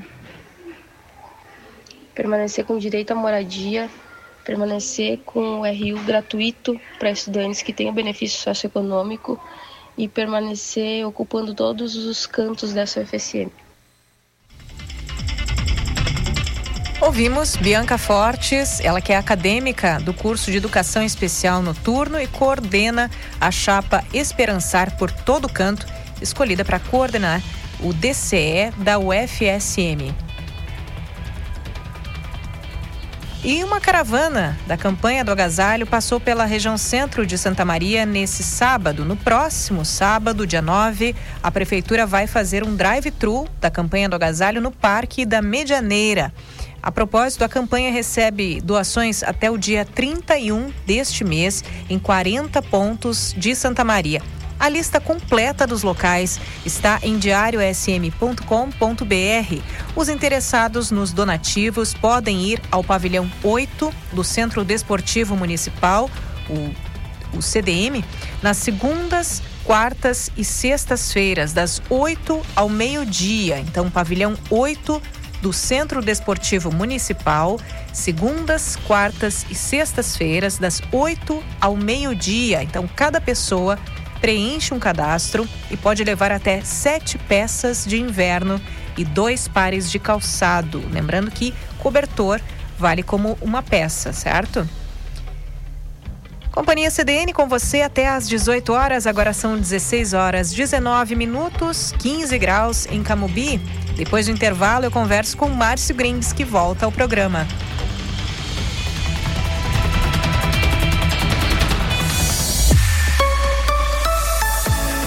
Rádio CDN, Central Diário de Notícias. 24 horas ao lado da comunidade.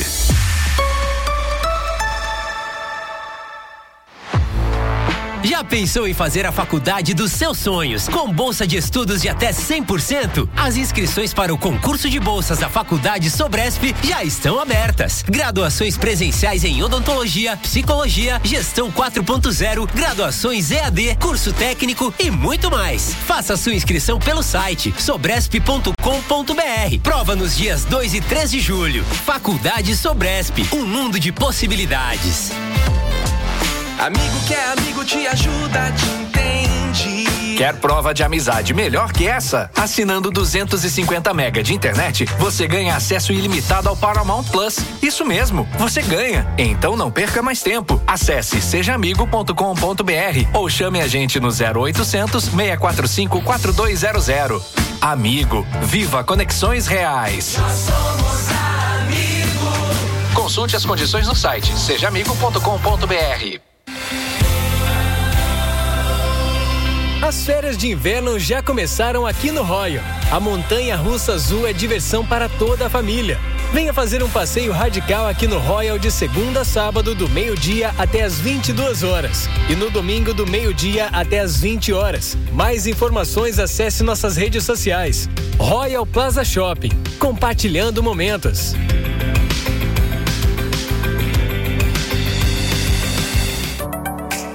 Chegou em Santa Maria a Clínica Face Doctor, especializada em rejuvenescimento e harmonização facial. Franquia focada em procedimentos não invasivos e já conhecida pela sua qualidade e sensibilidade com a particularidade de cada paciente. Está localizada na Rua Marechal Floriano Peixoto, número 13, 57, Sala 1, Centro. Venha nos conhecer e faça uma avaliação. Ligue 55 999 44 0405.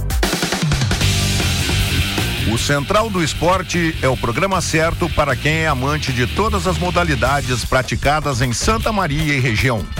De segunda a sexta-feira, a partir das 21 horas e 30 minutos, eu, Marion Melo, trago as principais notícias do cenário esportivo local. Já aos sábados, ao meio-dia e às 20 horas e 30 minutos, e nos domingos, ao meio-dia e 19 horas, o comando é de Antônio Tesses. Central do Esporte, o esporte local para todos.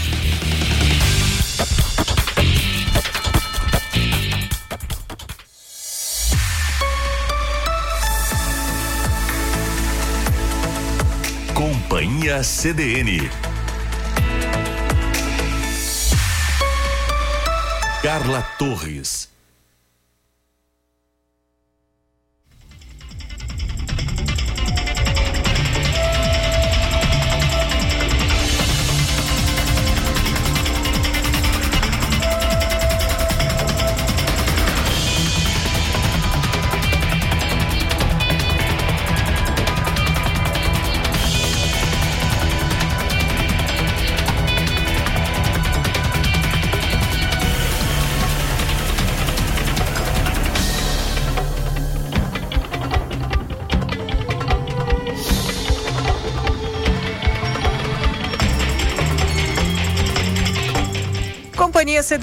Programa que te acompanha sempre aos sábados e domingos. Agora são 16 horas 23 minutos, 15 graus em Camobi. Previsão de que possamos chegar até 18 graus hoje. Acho difícil, né? Essa hora, tendência é só baixar mesmo. E tá na hora da nossa conversa já tradicional com o escritor, editor, radialista, músico e produtor cultural Márcio Grins. Estamos tentando contato com o Márcio, agora sim. Isso aí, jornalismo ao vivo, né? Estamos sujeitos a intempéries, imprevistos, mas a gente conseguiu. Tava dando na caixa, Márcio Grins. Certo aí, Adalba? Ó, Dalberto fez o contato. Márcio, bem-vindo. Ô, Carla, boa tarde, tudo bem? Boa tarde, deu na caixa, eu ai, ai, ai. E agora? Tem disso, né, Marcinho? Ao vivo, podemos estar sujeitos aí a essas questões, né, de telefone. Sim, eu falei com o Adalberto, respirei, já tô no ar aqui, olha só que legal. tá certo. Márcio, não sei se eu esqueci alguma coisa nessa descrição. Eu digo assim, ó, vou fazer uma abertura aqui diferente. Não peguei o, o, a base de roteiro do, dos outros finais de semana, né? Tava no novo aqui, eu digo, tá, como é que eu vou descrever o Márcio? Todo mundo conhece o Márcio, mas eu vou lá. Escritor, editor, radialista, músico, produtor cultural. Eu ia dizer assim, agitador e produtor cultural, porque para mim agitador é um elogio. Não sei se tu considera como bom. Não, não, olha, na verdade, eu sempre tenho problemas em definir, né? Porque eu faço muitas coisas, né?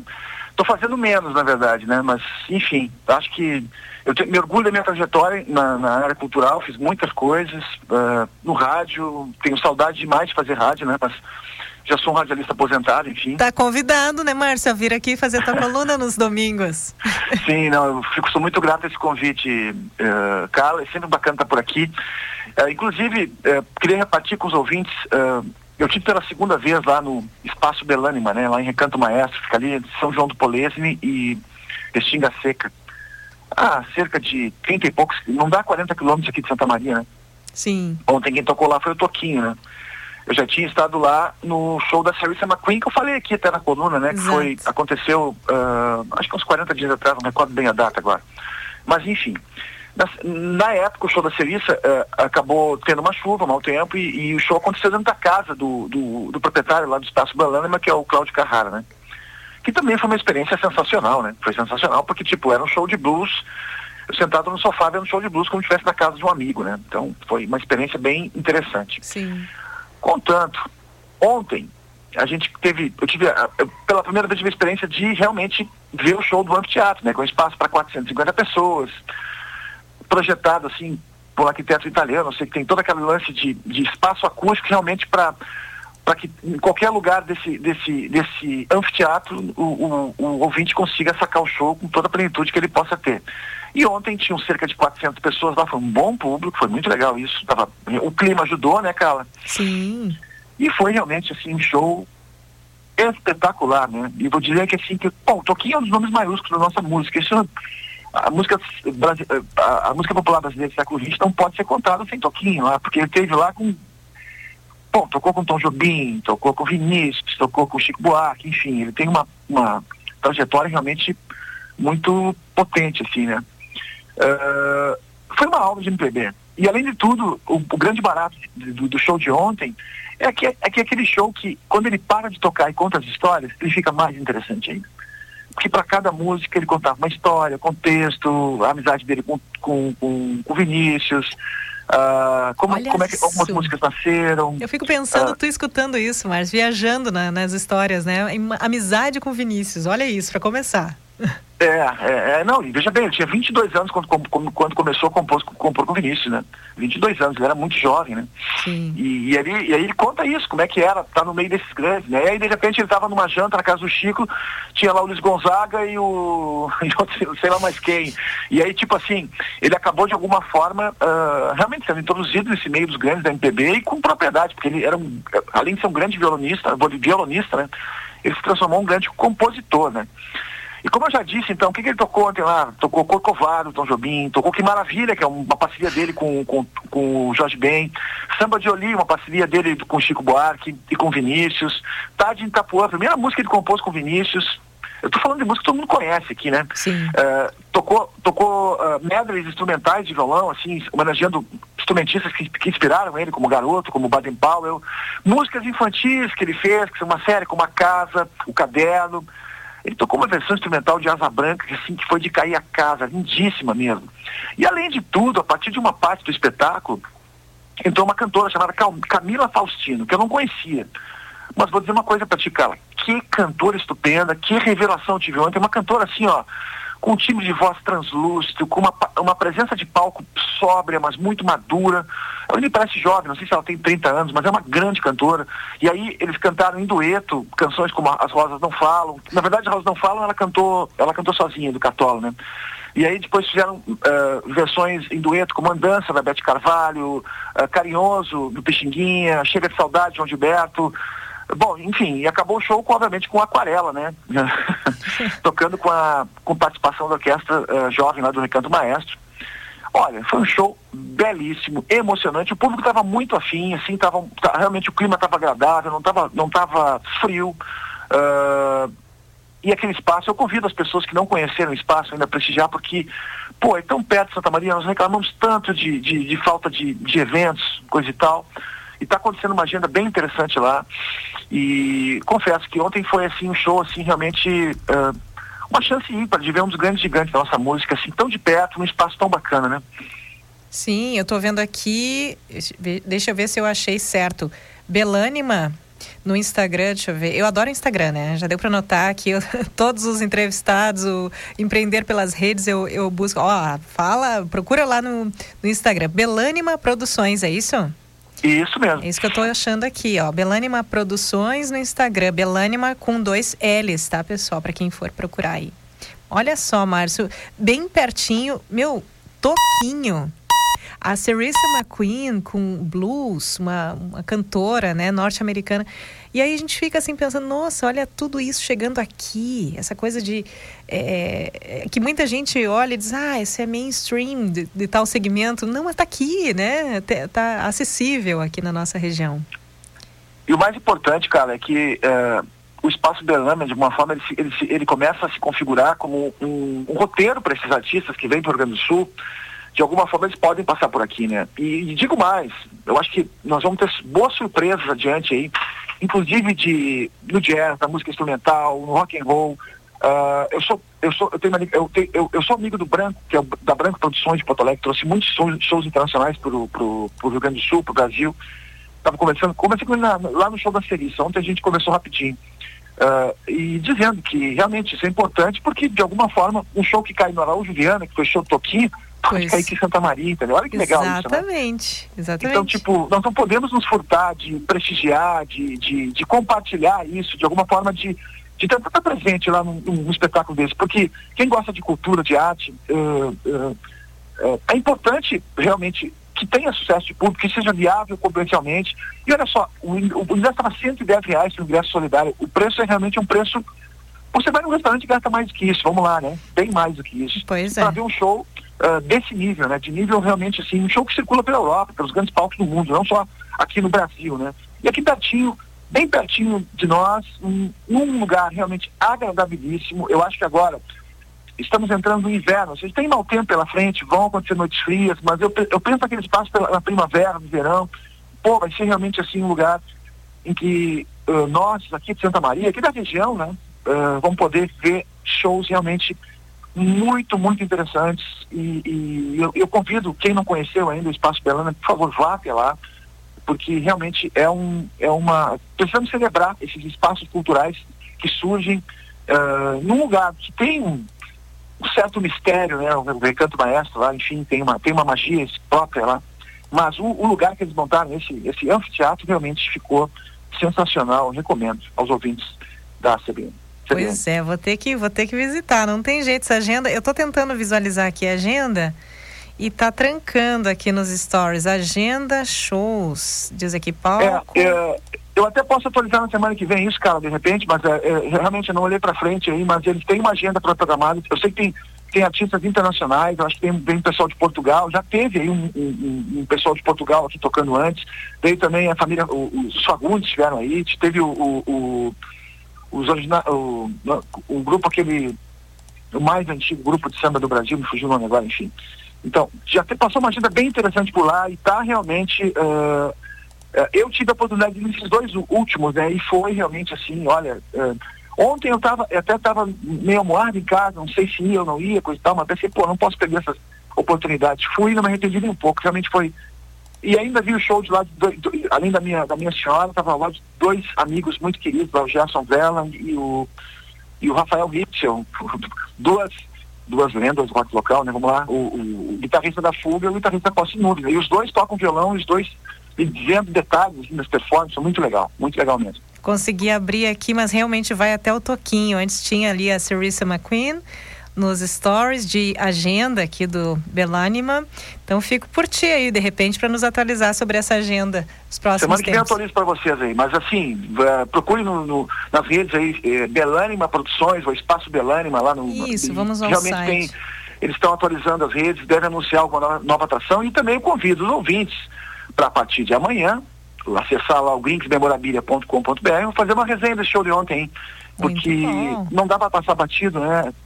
É, realmente foi uma experiência muito interessante. As pessoas que me conhecem até meio, às vezes se assombram, pô, Márcio tá falando de MPB. Eu não sou um grande conhecedor de MPB, eu ouço música brasileira, gosto de música brasileira. Até com a idade agora acabo ouvindo mais do que já ouvi na minha adolescência, que eu era muito ligado ao rock and roll, blues, jazz, enfim, música uh, norte-americana, música britânica, mas enfim. Eu sou brasileiro, né? eu sou gaúcho, sou santa mariense, eu gosto de ouvir tudo, né? E a música brasileira vem ganhando mais espaço no meu coração faz tempo. O show de ontem foi um daqueles shows que realmente uh, mudam vidas no sentido, eu preciso olhar mais para a música brasileira. Sempre que eu vejo um show desse nível, eu, eu, eu penso dessa forma. Né? E foi realmente um show arrebatador. Tá aí então em primeira mão, né, Márcio? Dá para dizer, antes mesmo de ir para tua página, está aqui no Companhia CDN essa resenha de Márcio Grinks sobre o show de Toquinho com deixa eu procurar aqui o nome da cantora. Camila Faustino. Camila Faustino no palco Belânima. Valeu, Recomendo Márcio. demais, inclusive eu ouvi o trabalho dela, algumas canções no, no, no Spotify, gostei muito dela e ela e ela além de ser uma cantora irretocável, assim, uma presença de palco muito forte e, e é, ela é jovem, acho que não tem 30 anos, mas soa muito madura, muito como as grandes cantoras brasileiras, assim, olha, ela, ela, realmente tem um timbre de voz muito agradável. Eu gostei muito de, de, de, conhecer essa cantora. Vou começar a acompanhar o trabalho dela e ela, metade do show, ela acompanhou o Toquinho, né? E, e, e, ou cantando solo, ou cantando em dueto com ele, às vezes fazendo a primeira a voz, às vezes fazendo a segunda, ou seja, muito versátil, assim, as, e as vozes combinadas, dois realmente nos trouxeram canções revisitadas por ele ou, ou, ou pelo uh, ou seja canções de outros compositores ou mesmo do Toquinho mas assim com muita propriedade com muita segurança foi um showzaço Camila Faustino. Já tô, já tô procurando aqui também, Márcio. Márcio, muito obrigada. Então, voltando à Companhia CDN, eu estava pensando aqui, acho que o Márcio, desde que entrou como colunista aos domingos, nunca tinha deixado de estar aqui. Primeira vez foi domingo passado, Marcinho. Seja bem-vindo de Sim, eu recebi uma visita aqui, aí estava no momento, assim, realmente ver. Uh, e bom, tava domingo, né? Dei uma passadinha, eu sabia que eu ia passar um pouco na bebida, né? Daí eu avisei aquela, cara, vou, vou pedir uma folga desse, desse, de, dessa participação. Eu tava, foi, realmente estava recebendo um amigo muito querido aqui, então, enfim. E tá foi certo. só por isso mesmo, mas contem comigo todo domingo, sempre um prazer estar por aqui. Fica aí pro ouvinte que pergunta: cadê o Márcio? Cadê o Márcio? Eu digo, não, ele volta no próximo domingo. Tá aí então, tá te escutando hoje. Valeu, Márcio. Um abração, ótima semana. Grande abraço, bom domingo, ótima semana. Valeu. Ah, então, este foi Márcio Gringues, nosso colunista dos domingos aqui no Companhia CDN, que hoje trouxe em primeira mão a resenha sobre o show de Toquinho e Camila Faustino no palco Belânima, ontem no no nosso sábado aí especial, né, com essa programação. E olha só, nós pouco sabemos, então vale a pena procurar, vale a pena você olhar não só para dentro, mas também para, para os arredores de Santa Maria. Vamos a um pequeno intervalo. Logo mais tem entrevista por aqui. Nós estamos com uma série de entrevistas com entidades, instituições cadastradas tanto no Nota Fiscal Gaúcha quanto no Peça Nota Santa Maria. É um incentivo para você que não conhece as instituições conhecer melhor, ouvir um pouco mais sobre essa história, sobre essa esses projetos, essas causas e, claro, tomar coragem e fazer, né, ter a atitude de cadastrar o seu CPF e informá-lo nas suas compras, para que esse incentivo, né, essa parcela dos tributos chegue a essas instituições. Na sequência, eu converso com a jornalista Renata Teixeira, que é assessora de comunicação da AAPCAM em Santa Maria, Associação de Proteção a Pessoas com Câncer.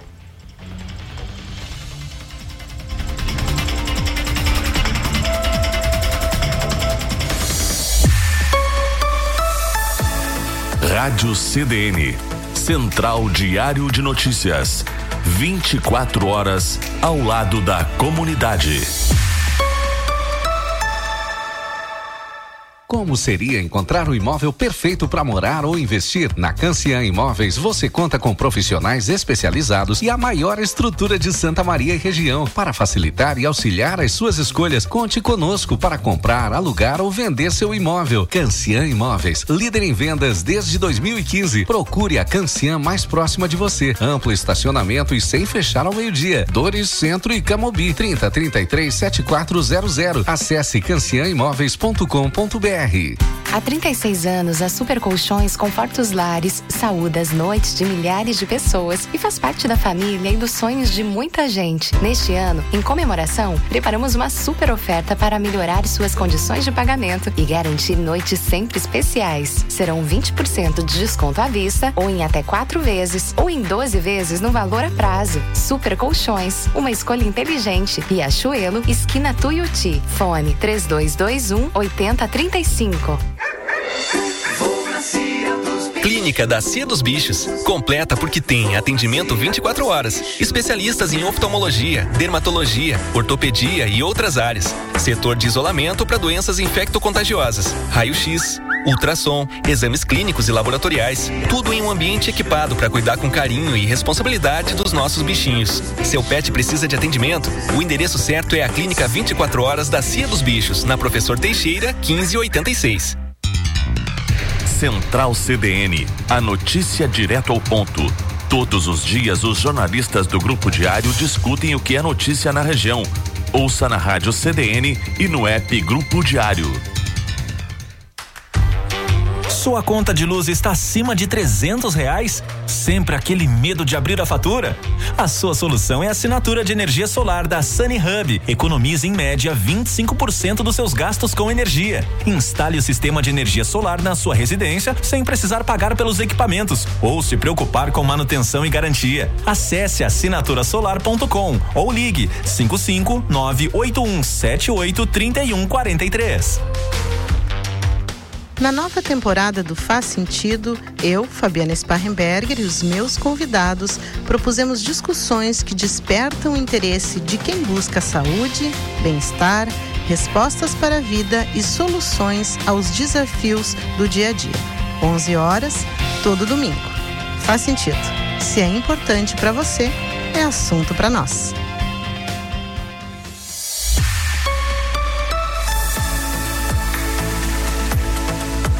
Companhia CDN.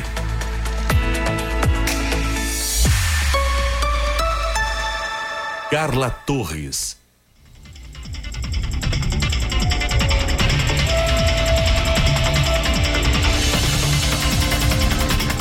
Voltamos, jornalismo ao vivo no seu fim de semana. Na técnica de áudio Adalberto Pipe, nós vamos com você até às 18 horas. Agora são 16 horas 41 minutos. Baixou a temperatura 14 graus em Camobi. Fale conosco pelo nosso WhatsApp. Pode mandar a mensagem escrita ou até em áudio. Nós rodamos áudios de no máximo um minuto por aqui, em média um minuto, certo? 991362472, 991362472. Você conhece o programa Nota Fiscal Gaúcha? Pois ele foi criado em junho de 2012 por meio da Lei 14.020. Nos 10 anos do programa, dados da Secretaria da Fazenda do Estado mostram que já são quase 2 milhões e meio de cidadãos cadastrados, cerca de 73 milhões de reais em prêmios distribuídos aos participantes por meio de sorteios e outros 55 milhões que retornam aos cidadãos, por exemplo, em descontos de IPVA. Claro, o mais importante, 140 milhões de reais repassados a entidades sociais. O objetivo é estimular o cidadão a pedir a nota fiscal em suas compras e gerar essa conscientização sobre a função social do tributo.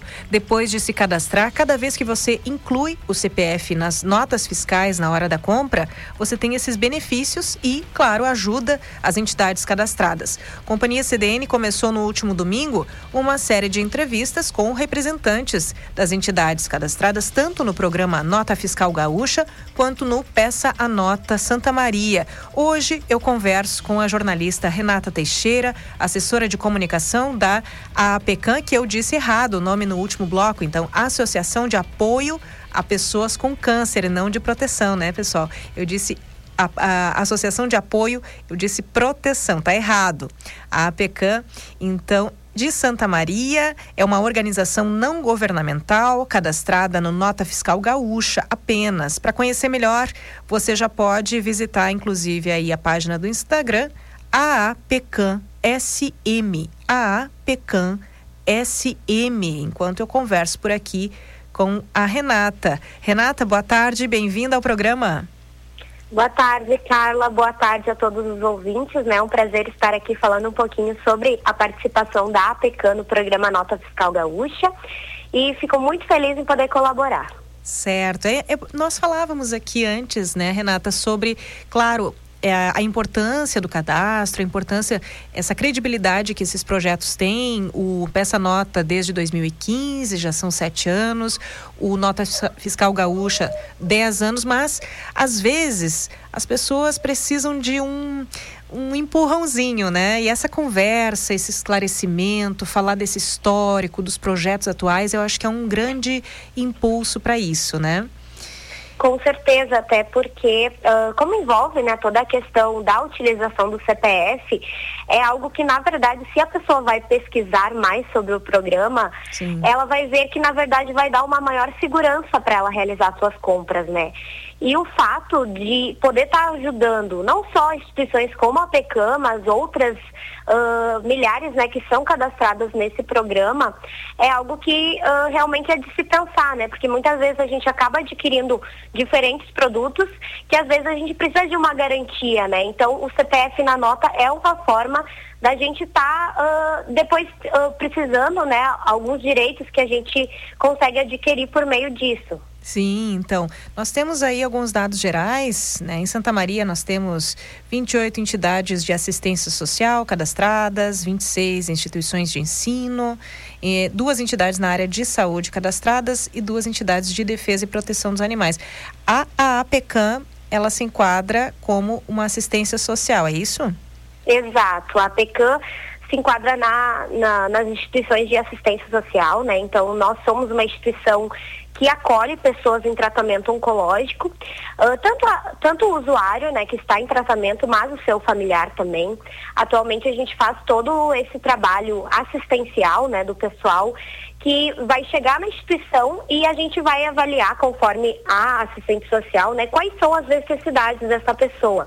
Então, até conversava ontem com alguns colegas, né, sobre a questão do programa Nota Fiscal Gaúcha, né, em como ele nos ajuda com uma demanda que é muito grande dentro da instituição, que é a retirada de suplementos alimentares. Uhum. Porque muitos usuários que estão em tratamento oncológico uh, obtêm essa dificuldade né, na ingestão de alimentos. E a gente entende, né, que a pessoa, mesmo em tratamento, ela precisa estar com suas vitaminas, com tudo em dia, né? Então a gente faz essa dispensação de, de suplementos e esse valor, né, que a gente recebe trimestralmente do Nota Fiscal Gaúcha nos ajuda muito na, nas compras, né, desse material. Sim. Então você fala sobre alimentos, suplementos alimentares. Uh, que outros apoios? Porque justamente o nome já diz, né? Associação de apoio. Que outros apoios vocês oferecem a essas pessoas? Então, atualmente nós temos uma casa de apoio aqui em Santa Maria que a gente recebe pessoas de outros municípios que necessitam estar em Santa Maria para fazer o tratamento oncológico.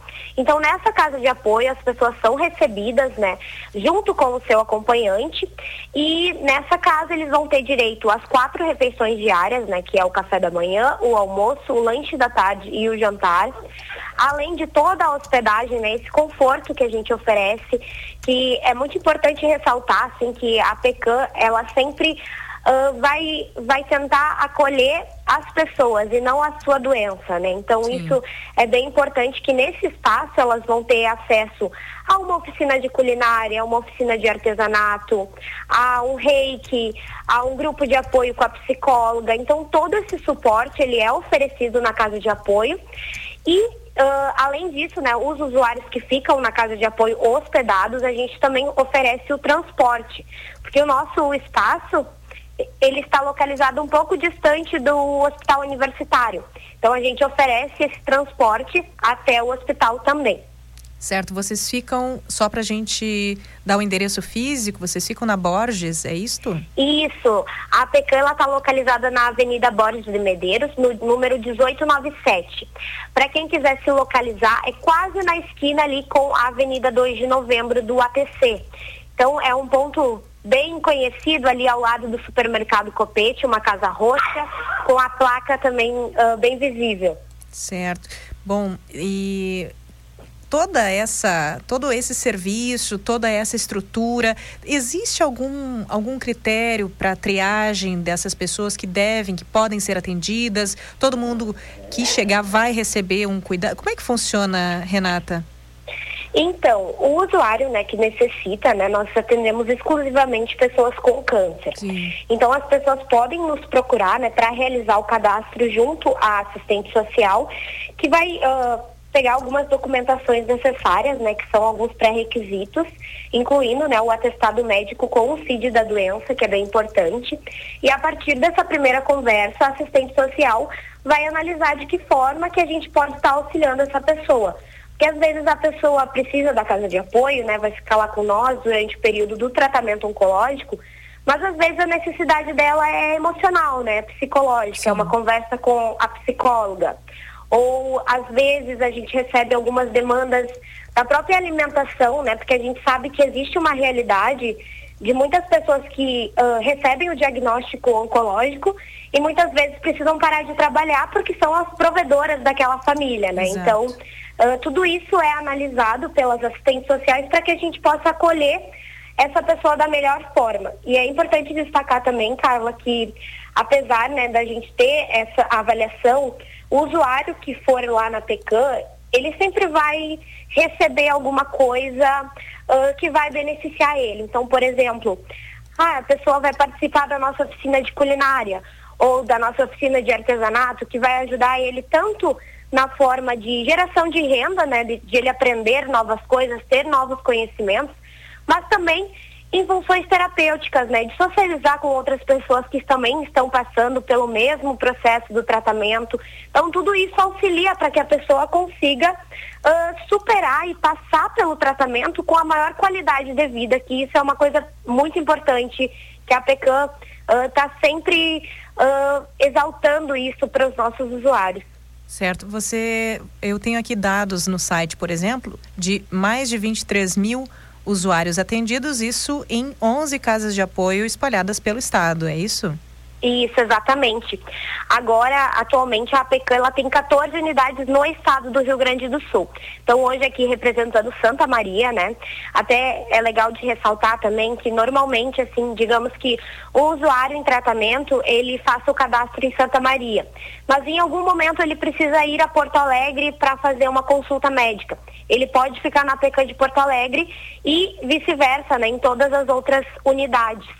Aqui em Santa Maria, atualmente, nós já atendemos mais de 2.900 pessoas desde a sua inauguração em 2006. Uh, ah, nesse mês de, de julho, né, nós estamos com cerca de 300 cadastros ativos, que é o que a gente chama que são pessoas que nesse último mês retiraram algum tipo de benefício ou participaram das atividades ou estiveram na casa de apoio, né? Então esse número varia muito mensalmente, né? Porque uh, muitos deles finalizam o tratamento, alguns infelizmente vêm a óbito, né? Então esse número ele varia conforme o mês. Certo. Bom, eu tenho aqui, são vários dados no site, mas tu falaste aí em apoio é, tanto em oficinas de artesanato, de culinária, reiki, quem são, quais as habilidades, quais são as especialidades entre os profissionais que estão na APK de Santa Maria? Então, esse apoio, ele é muito legal, né, até da gente citar, né, que hoje a gente tem vários voluntários que ministram essas oficinas. Sim. Então, nós temos hoje uh, tanto o reiki, uh, oficina de culinária, oficina de artesanato, nós temos também uma novidade esse ano, né, que, uh, que na verdade nós inauguramos, né, que é a oficina de massagem paliativa, que é feita por uma esteticista voluntária, né, a Gisele Borges, e ela atende né, semanalmente esses usuários que estão ali precisando amenizar algumas dores, né? Então, tanto as dores físicas quanto emocionais, né? Que ela costuma dizer que são, são questões muito importantes. Assim, a gente tem visto um retorno muito positivo uh, dos usuários, né? Quanto a participação em todas essas atividades, porque nos últimos dois anos a gente infelizmente teve que suspender, né? Essas atividades por conta da pandemia. E agora, a partir do mês de abril, a gente retornou elas. Então tem sido muito interessante observar né, a movimentação dentro da casa de apoio, como as pessoas reagem né, de estar uh, simplesmente participando de algo, né? A gente vê que tem muito esse discurso assim das pessoas se sentirem úteis mesmo, né? De estar ali aprendendo uma coisa nova, uh, até compartilho com vocês aqui sobre a oficina de culinária, né, que nós temos na APECAM. Uh, nós temos um grupo de WhatsApp, né, uh, uhum. onde estão as participantes desse grupo. E muitas vezes elas uh, publicam ali fotos do que elas aprenderam na aula e estão fazendo em casa. Então é uma troca muito legal e muito interessante de observar. Certo. Bom, dá para visualizar o que tu fala. Não é à toa, né, Renata? É jornalista, está narrando aqui com riqueza de detalhes. É, vamos nos encaminhando agora, passou rápido para o final da entrevista, mas só para a gente deixar bem claro, é, a, a APECAM, ela é cadastrada no Nota Fiscal Gaúcha, certo, pessoal? Essa Isso. série de entrevistas, ela vai trazer instituições de ambos os programas, tanto do Peça Nota Santa Maria, quanto do Nota Fiscal Gaúcha. Hoje eu conversei com Renata Teixeira, que é assessora de comunicação da APECAM, Associação de Apoio a Pessoas com Câncer, Unidade de Santa Maria, uma organização não governamental cadastrada no Nota Fiscal Gaúcha. Renata, te agradeço e peço que tu deixes aí o crédito, o serviço, né, com endereço, telefone, o site para quem quiser saber também mais informações da rede toda, aapecam.com.br. Renata, Perfeito. endereço então e telefone. Tá certo. Então, né, o pessoal que escutou um pouquinho hoje, quer conhecer melhor o trabalho da PECAM, o nosso endereço é a Avenida Borges de Medeiros, 1897, no bairro Nossa Senhora de Fátima. O nosso contato, né, para quem às vezes ouviu essa entrevista hoje e tem algum amigo, algum familiar, algum conhecido que esteja com câncer e precise do nosso apoio, o nosso telefone é 55 3025 9400. E também nós estamos nas redes sociais, tanto no Facebook quanto no Instagram, né? APK Santa Maria. E o nosso site, que é o www.aapk.com.br. Certo, olha só, fica aí o telefone, vou reforçar aqui 30 25 9400. Eu conversei com Renata Teixeira, assessora de comunicação da AAPK. Renata, muito obrigada e um sucesso aí no trabalho de vocês. Muito obrigada, nós que agradecemos. Para se cadastrar no Nota Fiscal Gaúcha, programa em que a APECAM é cadastrada, recebe fundos, acesse nfg.cefaz.rs.gov.br. NFG de Nota Fiscal Gaúcha, né? Ponto Cefaz, S-E-F-A-Z, de Secretaria da Fazenda, nfg.rs.gov.br, nfg.cefaz.rs.gov.br. Você vai encontrar um link bem acima na página, tem ali cadastre-se, é bem fácil, certo, pessoal? Você dá o seu CPF na hora da compra, pode ali, claro, na hora de cadastrar, escolher as instituições para as quais quer direcionar esse tributo e na hora de comprar você dá o seu CPF, é rápido, é fácil, você concorre a prêmios e ajuda quem precisa. Então tá aí, vamos a um breve intervalo. Este é o Companhia CDN com você até às 18 horas. Siga conosco no próximo bloco. Tem educação financeira por aqui.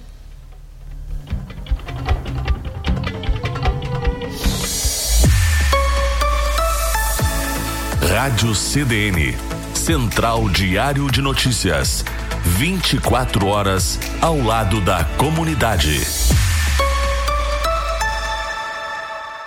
Lá Laia, laia, lá, odontologia lauda.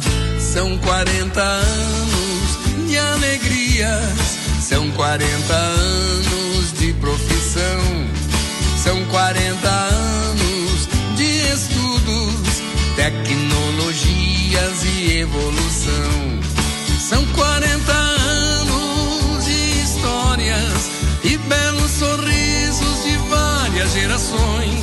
São 40 anos, 40 anos de experiência, sendo testemunho de lindas emoções.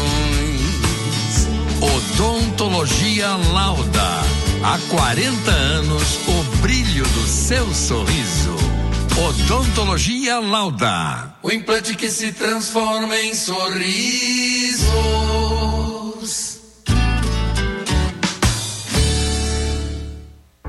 Sabia que em 2004 poucos locais possuíam toalhas de papel e sabonete líquido no banheiro? A Cis Limpa popularizou esses produtos no interior do estado e agora quer ser pioneira mais uma vez. Os copos de papel para bebidas quentes e frias vão fazer parte da sua vida, substituindo os copos de plástico por uma solução mais sustentável. Você, cliente Cis Limpa, também pode ter sua marca estampada nos nossos copos de papel. Consulte condições. Fortaleça sua marca com Cis Limpa. Siga nossas redes sociais. Cis Limpa Sistemas de Limpeza. Central CDN, a notícia direto ao ponto. Todos os dias, os jornalistas do Grupo Diário discutem o que é notícia na região. Ouça na rádio CDN e no app Grupo Diário. LG System, um novo conceito em soluções de segurança, portaria e limpeza. Mais de 10 anos de atuação, a empresa preza por comprometimento, competência e eficácia. Em pleno crescimento, ajudamos diversas empresas com o que há de mais atual e eficaz no mercado. Pensou segurança eletrônica, portaria e limpeza? Pensou LG System. Visite o site lgsystemsm.com.br ou entre em contato no 55 3211 3985. O programa Conexão Empresarial entrevista empreendedores com trajetórias de trabalho, dedicação, luta e superação e que fazem a diferença para o desenvolvimento de Santa Maria e região. Aos sábados e domingos, às nove e meia da manhã, eu, a jornalista Maristela Moura, tenho um encontro marcado com histórias de sucesso, aprendizados e muitas conquistas. Espero vocês!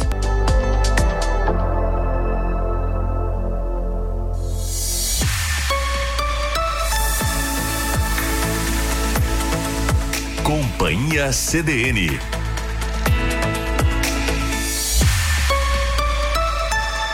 Carla Torres.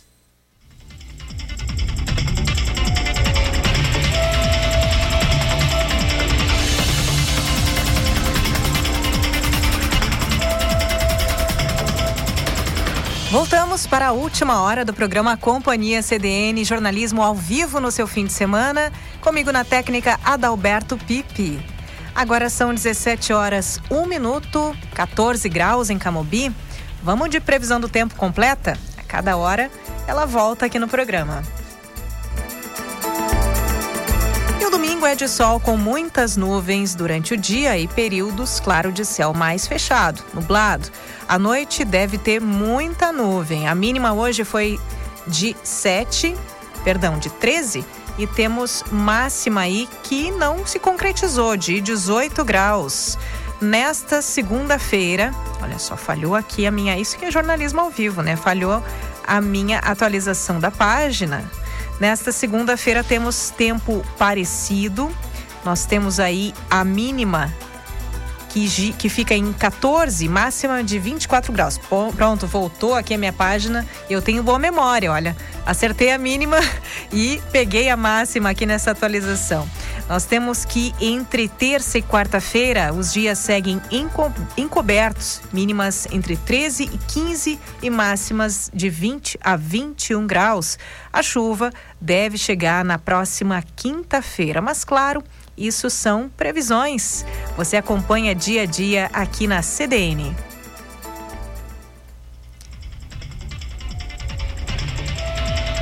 E o projeto Esperançando da UFSM auxilia 17 jovens em acolhimento social. Na semana passada, uma nova sede foi inaugurada no prédio da antiga reitoria. Entenda agora o papel do projeto no acolhimento dos jovens assistidos com a repórter Eduarda Costa.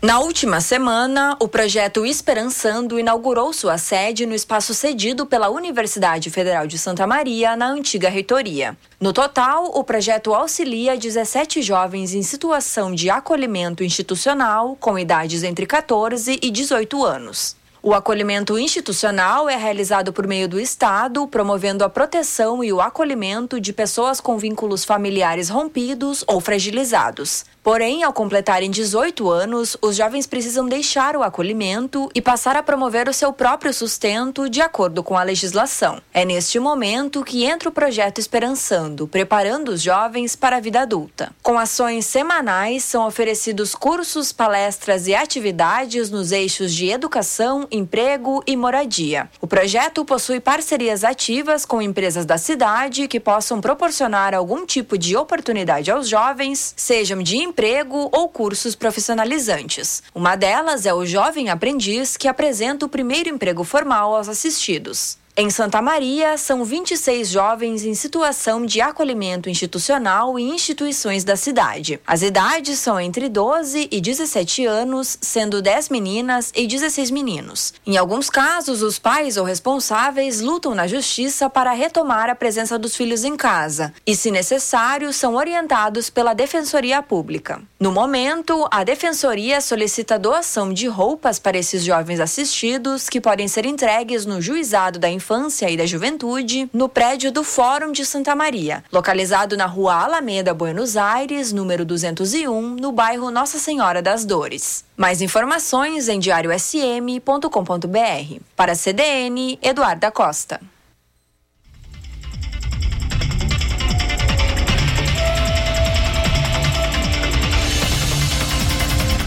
Ouvimos Eduarda Costa, que nos trouxe todos os detalhes sobre o projeto Esperançando da UFSM, que auxilia 17 jovens em acolhimento social.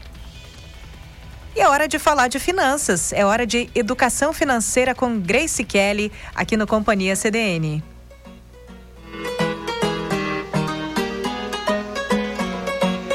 Educadora financeira Grace Kelly nos acompanha por aqui sempre em torno de 17 horas aos domingos, num bate-papo leve sobre finanças, sobre como gerenciar melhor o seu dinheiro. A Grace é educadora financeira, administradora de empresas e tem experiência de 22 anos como bancária.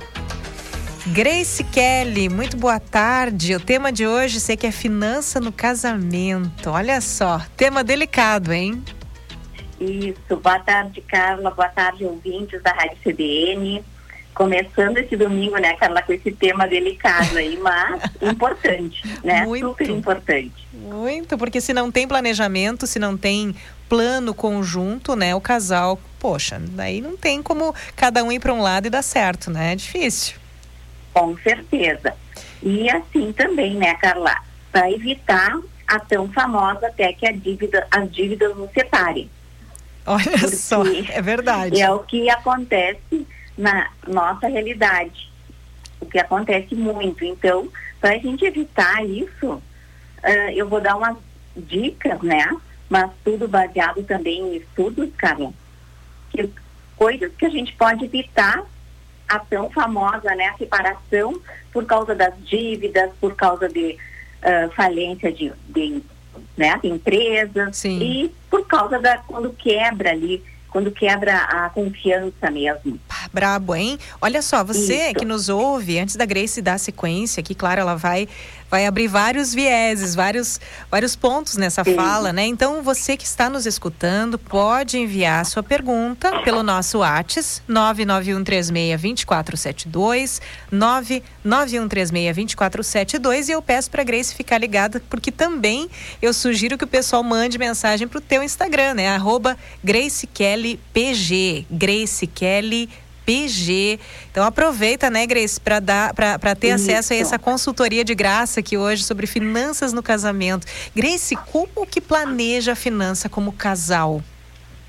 Bom, começando, Carla, assim, ó, quando nós decidimos casar, né, nós decidimos compartilhar a nossa vida com outra pessoa. Pois, Isso. claro. Então, o dinheiro, as finanças e aqueles famosos combinados também que a gente costuma fazer antes do casamento, Hum. ah, tipo, tu lava a louça, eu cozinho, alguma coisa assim. Ah, eu ah, também, ah, o dinheiro não pode ficar fora disso. As pessoas não podem querer, ah, eu vou compartilhar, vamos compartilhar a nossa vida juntos, vamos nos casar, mas deixa as finanças de lado. Não dá certo, gente. Não dá certo. Várias pessoas tentam fazer assim, cada um para o seu lado, na hora das finanças, mas a corda acaba arrebentando. Não é, Carla? Não sei se tu concorda comigo aí. Com certeza. E eu lembro de um caso, até eu. Olha isso, eu, histórias da Carlinha, né? Não é da Caroxi. Eu, eu lembro de um caso, quando eu fui estudar em, outro, em outra cultura, outro país, eu lembro que eu trouxe essa história para Santa Maria, as pessoas ficavam assim, ai, mas ai, isso é tão frio, isso é tão calculista. Era um caso de um amigo era brasileiro. Sim. E ele chegou lá, aquela história, né? Na França chegou fazendo o serviço de é, menagem, como se diz, que não é o que muita gente pensa, é, é faxina mesmo, Sim. né? Menagère. E então ele chegou com uma renda bem baixa. Depois de um tempo ele teve, engatou num relacionamento, o, o esposo dele é, se casaram, enfim, tiveram é, esse relacionamento formalizado e o esposo Sim. tinha uma renda bem acima. Como é que eles se organizaram? E eu fiquei, eu achei muito interessante, coerente aquilo. Eles, Sim. Carla, eu colaboro na proporção das contas em relação à minha proporção de renda é, é, na dele, em, em relação a dele, sabe? Tipo assim, digamos, eu ganho 30% do que ele ganha. Sim. Eu pago 30% das contas. Com certeza, certíssimo, Carlos. Olha. E eu ia chegar aí também. Olha. Porque, respondendo agora, né, a sua primeira pergunta, e assim, ó, em primeiro lugar, saber qual é a renda do outro. Tá. Isso é fundamental, tá? Pois nenhum, ah, nenhum relacionamento ele deve ser construído ou com segredos, segredinhos, ou mentiras. Então, esse casamento ele não vai ser sólido, né? Esse relacionamento, se a gente começar com segredos, ah, não vou, não vou- ele não vai ficar sabendo exatamente quanto qual é a minha renda. Não, gente, não pode acontecer isso. Tudo tem que ser às claras, haver crescimento. Não é, Carla, como tu acabaste de dizer aí. Pois é. E essa divisão que tu falaste que eles fizeram das despesas ah, do casal, o ideal é isso mesmo, dividir por porcentagem. Olha, Por quê? tá certo, então. minha, tá certíssimo. Porque assim, ó, se a minha renda for o dobro do meu cônjuge, eu arco com o dobro das despesas do que ele. E vice-versa. Tá? Então ele, ele tinha aí esse ah, teu amigo, não é? Tu falaste que tinha 30, a renda dele em relação à do outro era 30%. Mais ou menos. ele colaborava com 30% nas despesas da casa. Nas despesas deles, né? Sim. Ah, da família que eu digo.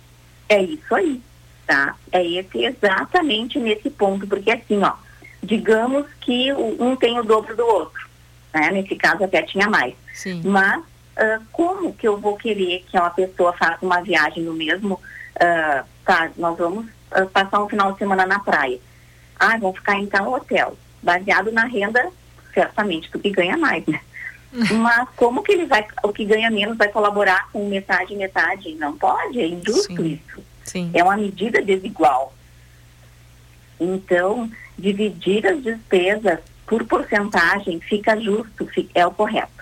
Olha só, eu tô vendo aqui que tu já pontuaste é, que entre os motivos até de divórcio, né, está- estão as dívidas, até que as dívidas nos separem. Então não deu certo essa divisão, um ou outro vai ficar ali com dívida, vai ficar se sentindo mal porque está em desvantagem, né, nessa divisão.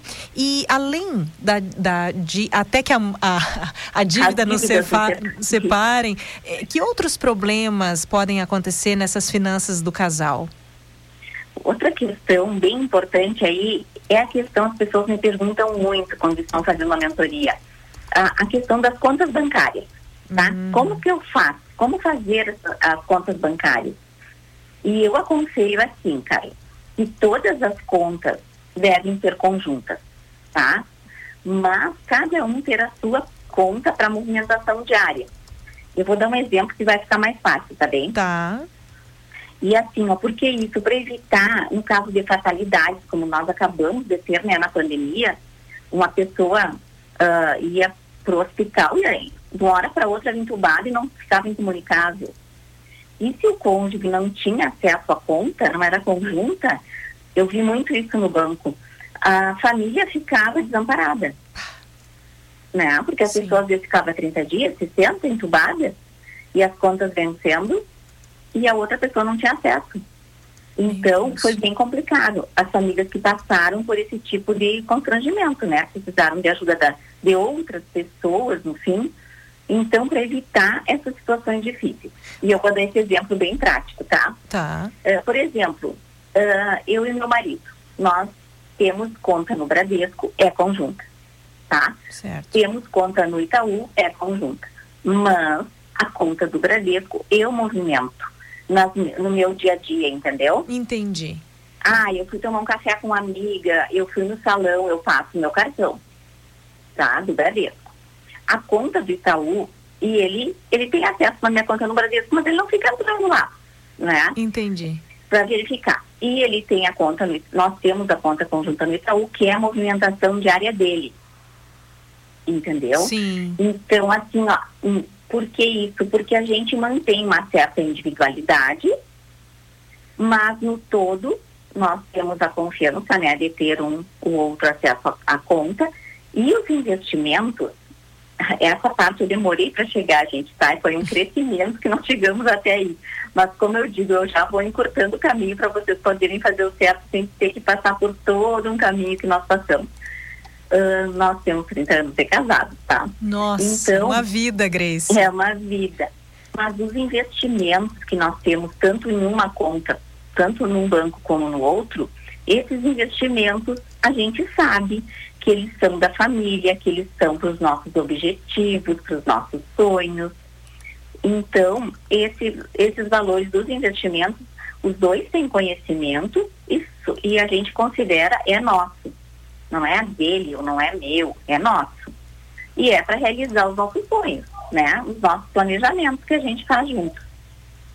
Olha, então, eu... isso evita uh, constrangimentos, evita desconfiança, e a gente cresce junto. E é muito gostoso, assim, poder compartilhar das coisas com quem a gente está compartilhando a nossa vida também, compartilhar o financeiro, como eu disse no início. Pois é. E tu chegaste com dificuldade, Grace, a esse ponto, então foi difícil? Sim, foi, porque no início a gente tinha aquela mentalidade. Nós dois éramos bancários, tá? Uhum. Mas eu achava assim, ó, ah, a minha conta é a minha conta, é a tua conta é a tua conta. Sim. e muita gente faz assim hoje. Só que acontece o quê? Ele quer ir para um lado fazer alguma coisa, eu não estou sabendo. E eu quero ir para outro lado fazer outra coisa e ele não está sabendo. E aí quebra, sim, não é? Sim. é? Quebra tanto, que eu digo que é, quebra como um cristal, quebra a confiança e quebra também os planos. Porque, ah, mas eu queria tanto fazer aquela viagem. Não, mas eu quero tocar de carro. Então, se não há comunicação e se não há acerto, aí o casal começa a entrar em, em conflito. Grace, uma pergunta. Não sei se eu fui clara assim, Carla. Foi, foi clara, porque é a, é a estratégia construída com base na experiência, no tempo, na experiência de outras pessoas, né? Nessa leitura Sim. que tu fizeste. Mas a pergunta, e, e, justamente pode, pode ser com base na experiência com estes mentorados, os teus alunos, que tu talvez me responda é, de uma maneira mais ainda rica é, em relação Sim. à atualidade, né? Tu falaste em 30 anos dessa união com teu esposo e todo esse sistema que vocês construíram e que Sim. foi difícil. Mas hoje nós temos muito, e isso é, implicaria uma outra discussão, talvez com uma, uma mesa, né? Um debate Sim, sobre com o tema. certeza, rende muita, tem muita Exatamente. Mas a, a minha pergunta é entre os teus mentorados, nessas experiências, casais talvez recentes, pessoas de outra geração, uma ou duas para frente, como é que é essa mentalidade? Como é que chega isso para ti e talvez até a negativa? Não, isso eu não vou fazer, não vou fazer co uh, conta conjunta. Sim. Como é que é? Uhum. Assim, ó, Carla, claro que a gente respeita, né? Sim. Isso aí eu, é o que eu indico que os outros educadores financeiros, também as pessoas que têm especialização em educação financeira nós recomendamos, tá? Sim. Um, porque é o que dá certo, é o que como o casal cresce mais rápido, né? Cresce também como casal em todas as áreas e cresce no financeiro, tá? Mas eu respeito aquele uh, cliente, né? O meu aluno que diz não, isso eu não vou fazer. Conta conjunta eu não quero. Então já teve caso, ah, eu vou dar uma procuração, mas não vou fazer a conta conjunta. Tudo bem a gente costuma, claro que tem que respeitar, mas cada um sabe das consequências, né, que vai arcar se uh, tropeçar nesse caminho aí, entendeu? Sim. Entendi. Por exemplo, o Gustavo Cerbasi é um que ele fala muito sobre isso. Até tem um livro dele que uh, casais inteligentes enriquecem juntos. Já ouvi falar. Isso, é, muito bom. Esse livro eu recomendo também para os ouvintes aí, do Gustavo Cerbasi. E, e nesse livro ele ressalta a conta conjunta bancária, tá? Até ele é mais, uh, ele é mais rígido assim na questão, ah, ele acha que os dois podem movimentar a mesma conta e ok. Eu já, cada pessoa tem os seus, uh, os seus entendimentos, né, Carla? Exato. E, e também a gente aprende com a nossa experiência. Eu acho que cada um mantendo a sua separada para movimento, mesmo ela sendo conjunta, claro, mas eu movimento a minha e eu sei que o meu marido não vai usar o meu cartão, o cartão do banco que eu estou movimentando, ele usa do banco que ele movimenta. Entendi. Porque assim as finanças fecham mais certinho. Tá? Olha, pode ser um, uma virada de chave aí que muita gente demora também, né? Ou se questiona uhum. sobre como uhum. fazer. Mas Grace, olha, passa rápido, hein? Esse nosso tempo aqui Sim. já faz 20 minutos quase que a gente está conversando. Não acredito. Exato, uns 15. Olha só, mas digamos, independente de, ah, vou fazer a conta conjunta, no caso seriam duas contas conjuntas, uma para cada um do casal gerenciar. Sim independente de fazer ou não. Existe um passo a passo? A, a, gente adora uma receitinha, né? Um passo a passo. Não sei se existe, assim, além dessa questão do ponto conta conjunta, existem outras medidas que o casal pode fazer para melhorar a sua vida financeira dentro do, do relacionamento? Sim. Eu digo assim, ó, sentar para conversar. Sentarmos para conversarmos sobre finanças. Tá? Tudo mesmo porque nós sentamos para conversar sobre outras coisas, por que não sobre finanças? Tá? Pois. E fazermos os nossos combinados. Porque tem coisas que surgem, uh, Carla, que eu digo assim, ó, sentou, fez um mate, fez um café. Ah, vamos conversar agora sobre as nossas finanças na hora de fechar ali o orçamento do mês, não é? Sim. Uh, porque tem coisas que surgem, por exemplo, ah, surgiu uma questão com o filho na escola, vai ter que fazer uma aula particular vai ter que aumentar as despesas nesse sentido. Tudo é sentar e conversar, tá? Então, o que que dá muito certo? Sentar, conversar, traçar objetivos em comum, tá? E bem definidos, né? Evita, isso evita muito do casal acabar fazendo compras desnecessárias, né? E compras individuais ou até mesmo para casa desnecessárias que acabam em dívidas e acabam comprometendo, comprometendo os dois, o orçamento dos dois, porque uh, no caso uma muitas vezes ocorre o outro, quando a situação não está boa, né, e comprometendo, comprometendo a família também. Sim. Grace, tem, é, para ir finalizando aqui o nosso bate-papo de hoje, mas tem uma porcentagem, tem gente que hum, as informações divergem, né? De acordo com as fontes, aí com as correntes Sim. de pensamento, isso, isso muda. Tem gente que diz, ah, guarde aí 10% se você puder.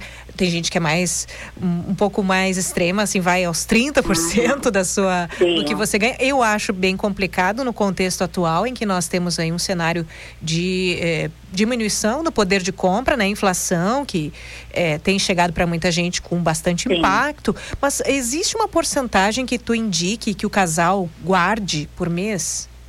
Mínimo 10% da renda dele. Tá. E aí essa reserva é do casal, né? Uh, essa reserva é da família, do casal. É uma reserva para alguma emergência, para alguma coisa que acontece que não estava ali no, nos planos, é a primeira reserva que tem que ter. Né? Essa reserva tipo de prevenção que acontece um imprevisto. Sim, tá e certo. assim, Carla, para finalizar, como você estava tá, falando, agora que daqui um pouquinho nós vamos finalizar, uh, eu tenho uma notícia boa para você saindo do forno aqui, oh. Que em agosto, Carla, eu vou começar a mentoria de organização financeira em turmas. Tá. Eu estou muito feliz com isso. Parabéns. Então acompanhem lá na, na minha página do Instagram para saberem mais sobre esse curso. Que está saindo do forninho. Mentoria em turmas. Tem sido individual agora, então, Grace, até o momento? Isso. Ela até o momento tem sido individual. Mas agora, como a demanda uh, cresceu, está crescendo, eu resolvi, já estava nos meus planos. Então, eu resolvi agora, já em agosto, abrir a primeira turma fazer o primeiro grupo de mentoria de organização financeira. Tá certo. E hoje, como tudo, né, na vida, quase tudo, o, o, trabalho remoto facilita muita coisa, né? Esses grupos de estudo, esses, Com esses certeza. cursos. Esse primeiro, Carla, vai ser presencial. Ah. Tá? Esse primeiro vai ser presencial. Mas aí, no futuro também, estamos pensando no remoto. Olha, eu já dando ideia aqui, já dando pitaco, sem querer. Ah, vai Não, ser remoto. eu aceitando, aceito todas as ideias. Tá certo. Grace, muito obrigada pelos teus minutos aí. Geralmente, aliás, até hoje não fizemos gravado ainda, né, Grace? Sempre ao vivo, às vezes presencial aqui na rádio. Então, obriga- obrigada pelos teus minutos aí no domingo para falar para nós aqui sobre economia, sobre educação financeira, eh, especificamente. Hoje, finanças do casal, um assunto delicado e mereceu aí todo esse tempo. Passamos um pouquinho, mas não tem problema. Acho que foi muito útil. Certo. Obrigada, Grace. Então tá bom, Carla, obrigada, obrigada para vocês ouvintes também. Um bom domingo. Um bom domingo, ótima semana. Então, Tá, para nós. Para nós. Educação financeira de hoje com Grace Kelly tratou sobre as finanças no casamento. Se você quiser saber mais sobre a nossa colunista dos domingos aqui, procure o perfil de Instagram da Grace, Grace Kelly PG, Grace Kelly PG. Companhia CDN com você até às 18 horas. Nós vamos a um breve intervalo. Siga conosco.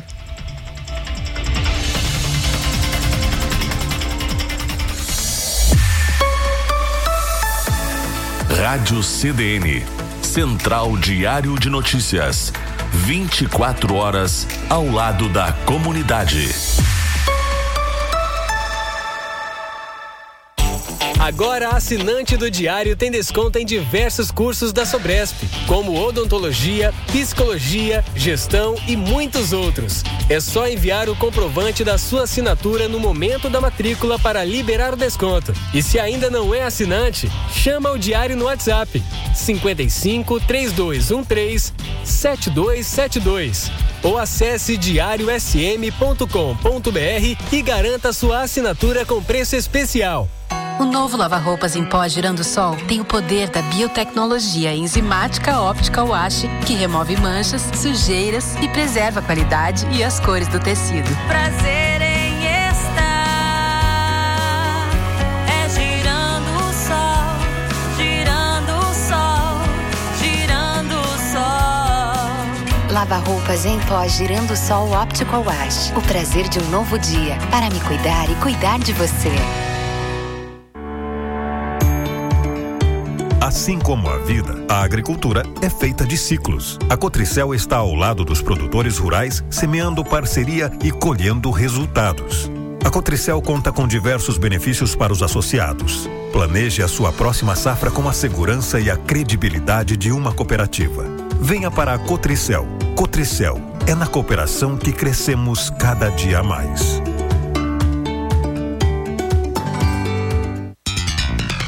Central CDN, a notícia direto ao ponto.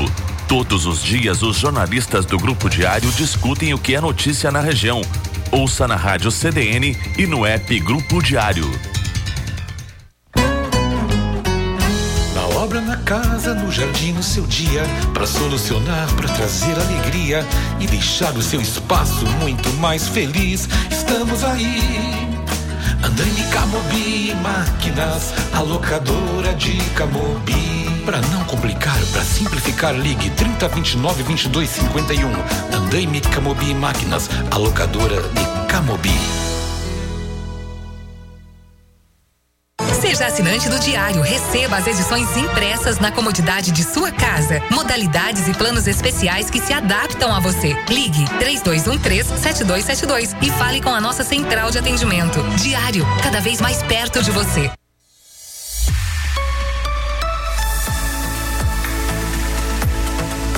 Companhia CDN.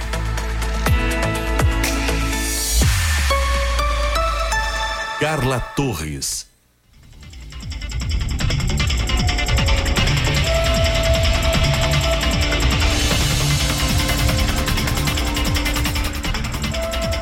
Companhia CDN com você até às 18 horas. Na técnica de áudio, Adalberto Pipe. Agora são 17 horas 28 minutos, 14 graus em Camobi.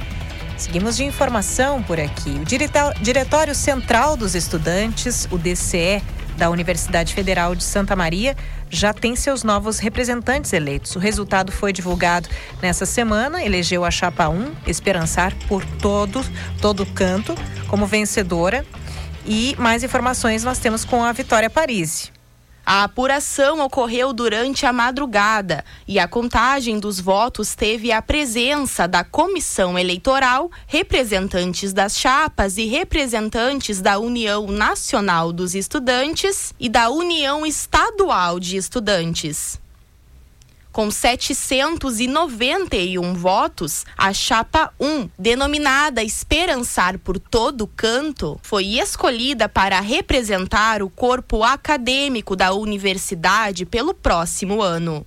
Além de Santa Maria, a votação foi realizada na quinta-feira, nos campos de Frederico Westphalen, Palmeira das Missões e Cachoeira do Sul. No total, foram disponibilizadas 14 urnas, distribuídas nesses centros, para alunos regularmente matriculados nos cursos de graduação, estudantes do Colégio Técnico Industrial de Santa Maria e do Colégio Politécnico de Santa Maria, bem como os estudantes matriculados nas modalidades de educação à distância. A posse da nominata, que conta com 77 participantes, está marcada para o dia 8 de julho. A cerimônia será realizada na sede da Universidade Federal de Santa Maria. Para a CDN, Vitória Parisi. Então, a vitória com as informações sobre essa eleição para o DCE da UFSM. Inclusive, antes já tínhamos ouvido Bianca Fortes, que é coordenadora da chapa Esperançar por todo, todo canto. E o Teatro 13 de Maio completa 25 anos de reabertura este ano e tem uma programação especial para 2022. Você acompanha agora com a repórter Mirela Joels as informações sobre essa agenda. O mês de julho reserva espetáculos para todos os gostos no palco do Teatro 13 de Maio. Desde os shows de rock até palhaçaria, não vai faltar diversão para todas as idades. Entre as apresentações gratuitas, tem o projeto Carrossel Cultural Férias Divertidas e a Orquestra Sinfônica da UFSM. Então, se você busca cultura e lazer em Santa Maria, fique de olho na lista dos 13 espetáculos do 13 que vão ocorrer durante este mês. O próximo show no 13 é da Bandalheira, banda de rock gaúcho que está completando 40 anos. O show vai acontecer no dia 13 de julho, a partir das 20 horas. E os ingressos custam entre R$ 90 e 45 reais. Acompanhe a lista com a programação geral na matéria do site. Mirela Joels, para a CDN. Ouvimos a Mirela que não falei certo, né? Joels. Eu falei de Joels. Tá aí a Mirella com as informações sobre a agenda para o mês de julho no Teatro 13 de Maio. Bandalheira, 40 anos, hein? Veja bem, eu lembro de ouvir, começar a ouvir falar da bandalheira quando o pessoal tinha já estrada aí de 20 anos, já se passaram mais 20, agora 40 anos de carreira. Tá certo. E o governo do estado anunciou na sexta-feira que o ICMS da gasolina de 25% vai para 17%. Com isso, a estimativa é que o preço nos postos baixe cerca de 71 centavos. Na reportagem de Marcos Fonseca, você tem mais detalhes. Chegou ao fim na sexta-feira a queda de braço entre o governo do Rio Grande do Sul e a União em relação à redução do ICMS sobre a gasolina. Em coletiva à imprensa pela manhã, o governador Ranolfo Vieira Júnior anunciou que o estado adotou a alíquota de 17% sobre a gasolina. Antes, o imposto era de 25%. A estimativa do governo é que o litro tenha queda de 71 centavos nos postos. A diminuição do ICMS foi determinada pela Lei Complementar 194, proposta pelo governo federal que limita a 17% a cobrança do imposto em combustíveis, energia elétrica, comunicações e transporte. A medida busca dar um alívio ao bolso dos consumidores. Em Santa Maria, os motoristas chegaram a pagar R$ 7,19 pelo litro da gasolina comum em junho, conforme mostrou pesquisa feita pelo Diário em 30 postos do município. Contudo, conforme distribuidoras e revendedores de combustíveis, a gasolina comum seguirá acima de R$ 6,00. A estimativa é de um preço médio de R$ 6,20 nos postos de Santa Maria a partir dos próximos dias. Em junho, o preço médio da gasolina na cidade era de R$ 7,02. A queda por litro seria, portanto, de 82 centavos no total entre tributos federais e estaduais. O gerente da distribuidora Santa Lúcia, Cláudio Tavares, acredita que o litro possa baixar 71 centavos, como prevê o governo, mas lembra que há outros fatores, como os reajustes da Petrobras, frete e, principalmente, a margem de lucro dos revendedores. Muitos postos trabalham com margem reduzida para não perder clientes. Parte da queda do preço, portanto, pode servir para reduzir esse prejuízo.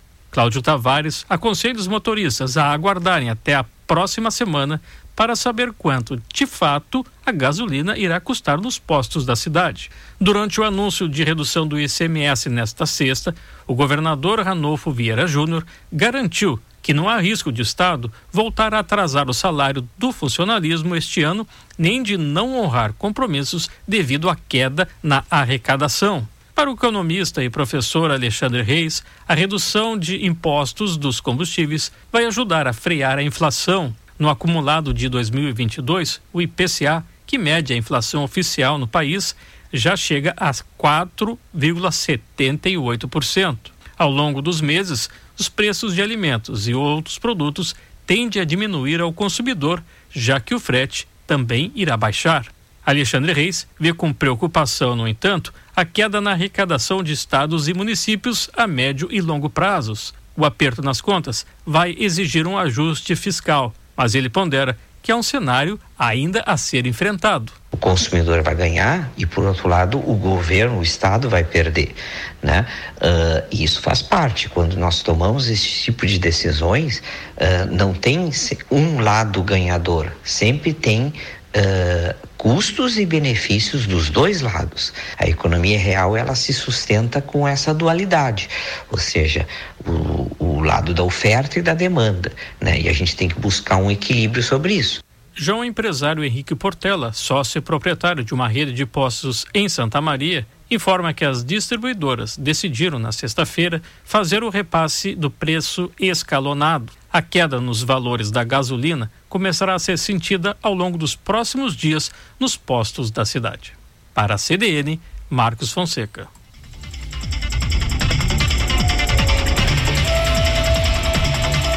Aí então, Marcos Fonseca nos detalhando tudo em torno dessa polêmica que se instala, né, sobre os combustíveis. Afinal, o que, que vai acontecer? De 25 para 17%, 71 centavos numa média, é bastante, né? É bastante. Vamos acompanhando aqui ao longo desse tempo. E agora é hora de falar de moda. Moda para quê? A coluna que mescla moda, economia, cultura, política, ciência. Hoje temos com a Lê Felipe.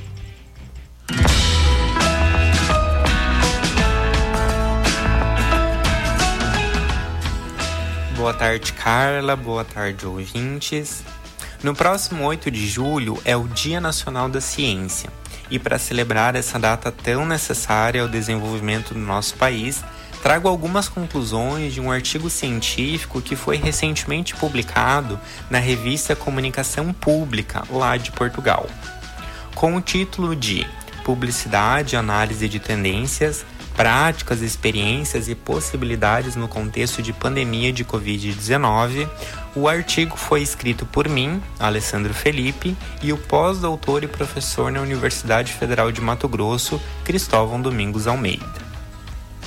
A pesquisa investiga a agência Fio Propaganda, na qual sou sócio fundador e head de inovação, durante um momento bem específico e que nos é familiar, o início da pandemia de Covid-19 lá em março de 2020.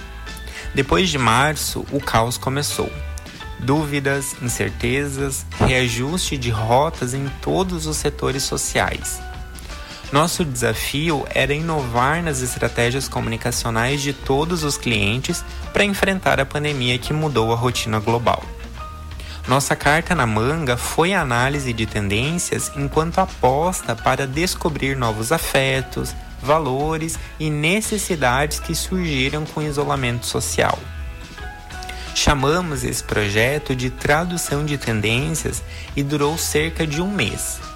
Nossa metodologia foi de abordagem quali quantitativa e usamos cinco relatórios de tendências de novos comportamentos elaborados por grandes marcas, como a Google e o Pinterest, para inspirar e ampliar nosso olhar.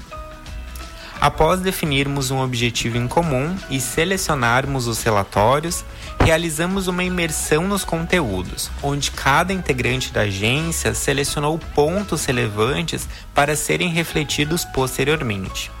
A partir da técnica brainstorm e a categorização de dados, chegamos em 10 tendências finais que serviram como bússola para a redefinição das estratégias.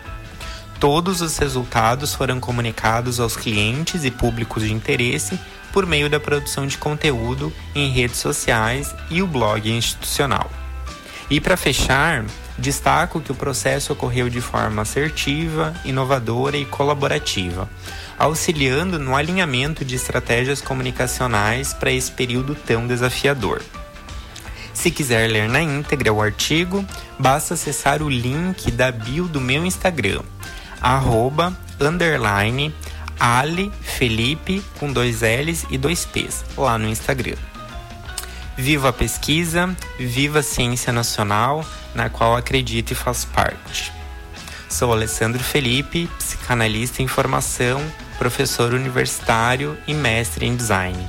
Um ótimo restinho de domingo para minha amiga Carla e para você, querido ouvinte. Com os melhores cumprimentos, Ale.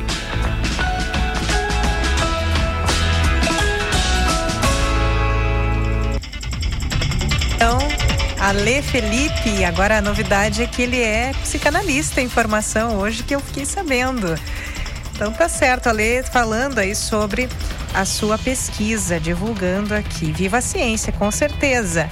Agora são 17 horas 40 minutos. Vamos a um breve intervalo. Daqui a pouquinho tem Carmen Xavier com os destaques do diário para esta segunda-feira. Fique conosco.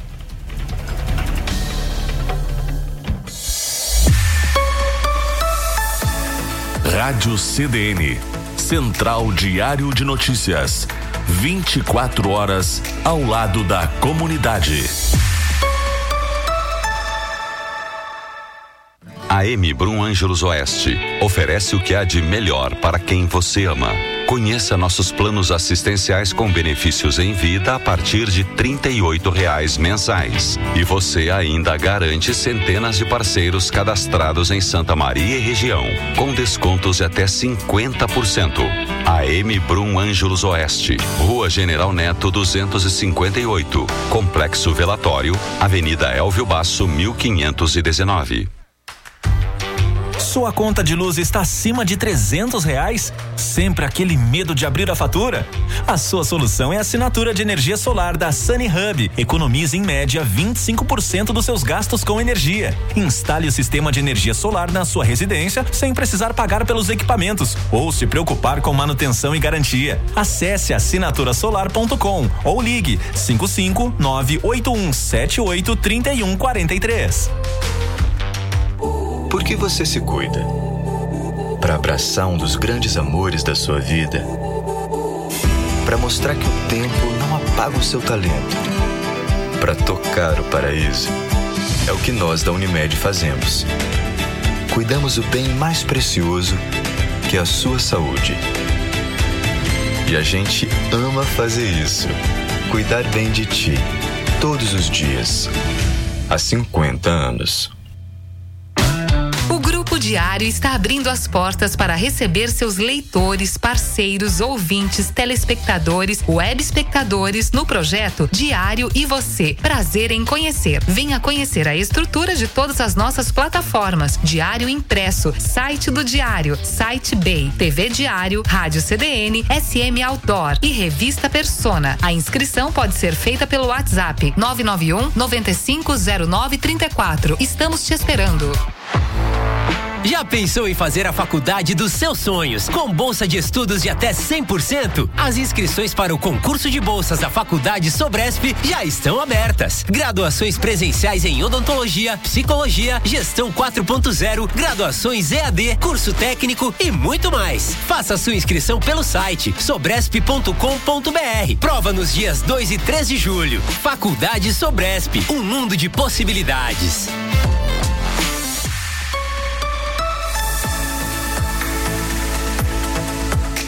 Companhia CDN.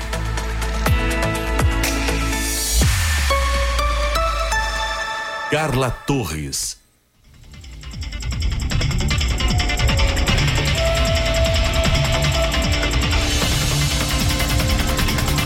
Companhia CDN com você até daqui a pouquinho, 18 horas. E agora recebemos Carmen Xavier, que nos traz, nos adianta aí os destaques do diário desta segunda-feira. Boa tarde, Carmen. Uma passadinha aqui. Boa tarde, Carla. Boa tarde aos ouvintes da CDN, né? Aqueles que acompanham também outras plataformas do diário. Então, estamos trazendo quais são aí o, as notícias que estamos preparando para edição impressa de segunda-feira e também aquelas que já estão no, nos sites, nas redes sociais, enfim, que estão circulando aí pelas nossas plataformas. O destaque da edição impressa de segunda-feira, Carla, trata dos impactos dos cortes orçamentários da Universidade Federal de Santa Maria, mas não só dentro da questão do ensino, né? A gente sabe que tem impacto em terceirizado, é, em custeio, em investimento, mas a gente abriu um pouco mais um leque. A colega Eduarda Costa, é, que fez a, a reportagem, abriu um pouco mais esse leque e traz impactos, inclusive, em alguns serviços para a comunidade. É, por exemplo, a própria questão de, de, projetos de extensão, ações de extensão, que envolve a, a Orquestra Sinfônica de Santa Maria, é, a Agitec, que tem assim projetos é, maravilhosos com aqueles, uh, aquelas pessoas que estão começando um empreendimento, que estão trazendo alguma novidade também, está sofrendo com esses cortes. É, e principalmente para o público estudantil que, pretende entrar na universidade. Exemplo disso é o Descubra, o FSM, que né, deve voltar ao formato presencial neste ano. Uh, a jornada acadêmica integrada, né, a JAI, que também deve sofrer aí algum, algumas adequações em função desses cortes. E claro, né, dentro do, da comunidade acadêmica, ali, da comunidade universitária, é, já se percebe tanto em serviços terceirizados de vigilância, de limpeza, manutenção, é, o próprio restaurante universitário, né, que tem que ter um jogo de cintura ali para conseguir manter a assistência estudantil. Enfim, a reportagem traz vários aspectos assim de como esses cortes impactam não só na universidade, mas também fora dela, em projetos de extensão e até naqueles recursos que deixam de circular, né? Deixam de movimentar a economia de Santa Maria, da região porque a cada terceirizado, digamos que tem um emprego cortado, é um salário a menos que deixa, né? Uma família a menos que deixa de consumir, enfim. Então, são impactos aí que a gente vai estar trazendo na edição impressa. Para ver a importância da universidade na vida da cidade, né? É, não, e de toda a região. Então, a toda gente a é, traz exemplos ali de como que isso está sendo é, trabalhado e estudado para tentar minimizar, então, esses impactos. Sim. Claro que a gente vai trazer também aquilo que foi destaque no final de semana. E aí um exemplo é a caravana do agasalho, que aconteceu no sábado de manhã aqui pelas ruas centrais Santa Maria, reforçando aquele convite da solidariedade de ajudar aquelas famílias que precisam agasalho, precisam de um cobertor a mais. Então, estamos aí também fazendo a nossa parte para tentar incentivar as pessoas a contribuir né, com essa ação. Tivemos o Dia do Bombeiro ontem, Carla, uh, dia 2 de, de julho, com aquela uh, com uma ação de bombeiro por um dia. Então também a gente traz algumas histórias de pessoas que participaram dessa ação. Na área da economia, é, nós temos o presidente do Cindy Lojas, né, o José Ademir, assumindo também uma função importante como vice-presidente da Fé Comércio, né, que representa aí todo o estado. Na área da saúde, infelizmente, Carla, uma notícia triste, que é o falecimento do Dr. Fernando Clavé, né, que já vinha aí com alguns problemas de saúde, né, uma pessoa bastante conhecida na sua área, de, principalmente ginecologia, obstetrícia. Então a gente traz um pouquinho da história, né, do Dr. Clavé. E ainda destaques na área do esporte, é, política, um pouquinho de tudo aí que o pessoal vai conseguir conferir amanhã. Tudo em processo ainda, né? Tudo Pra em fechar. processo.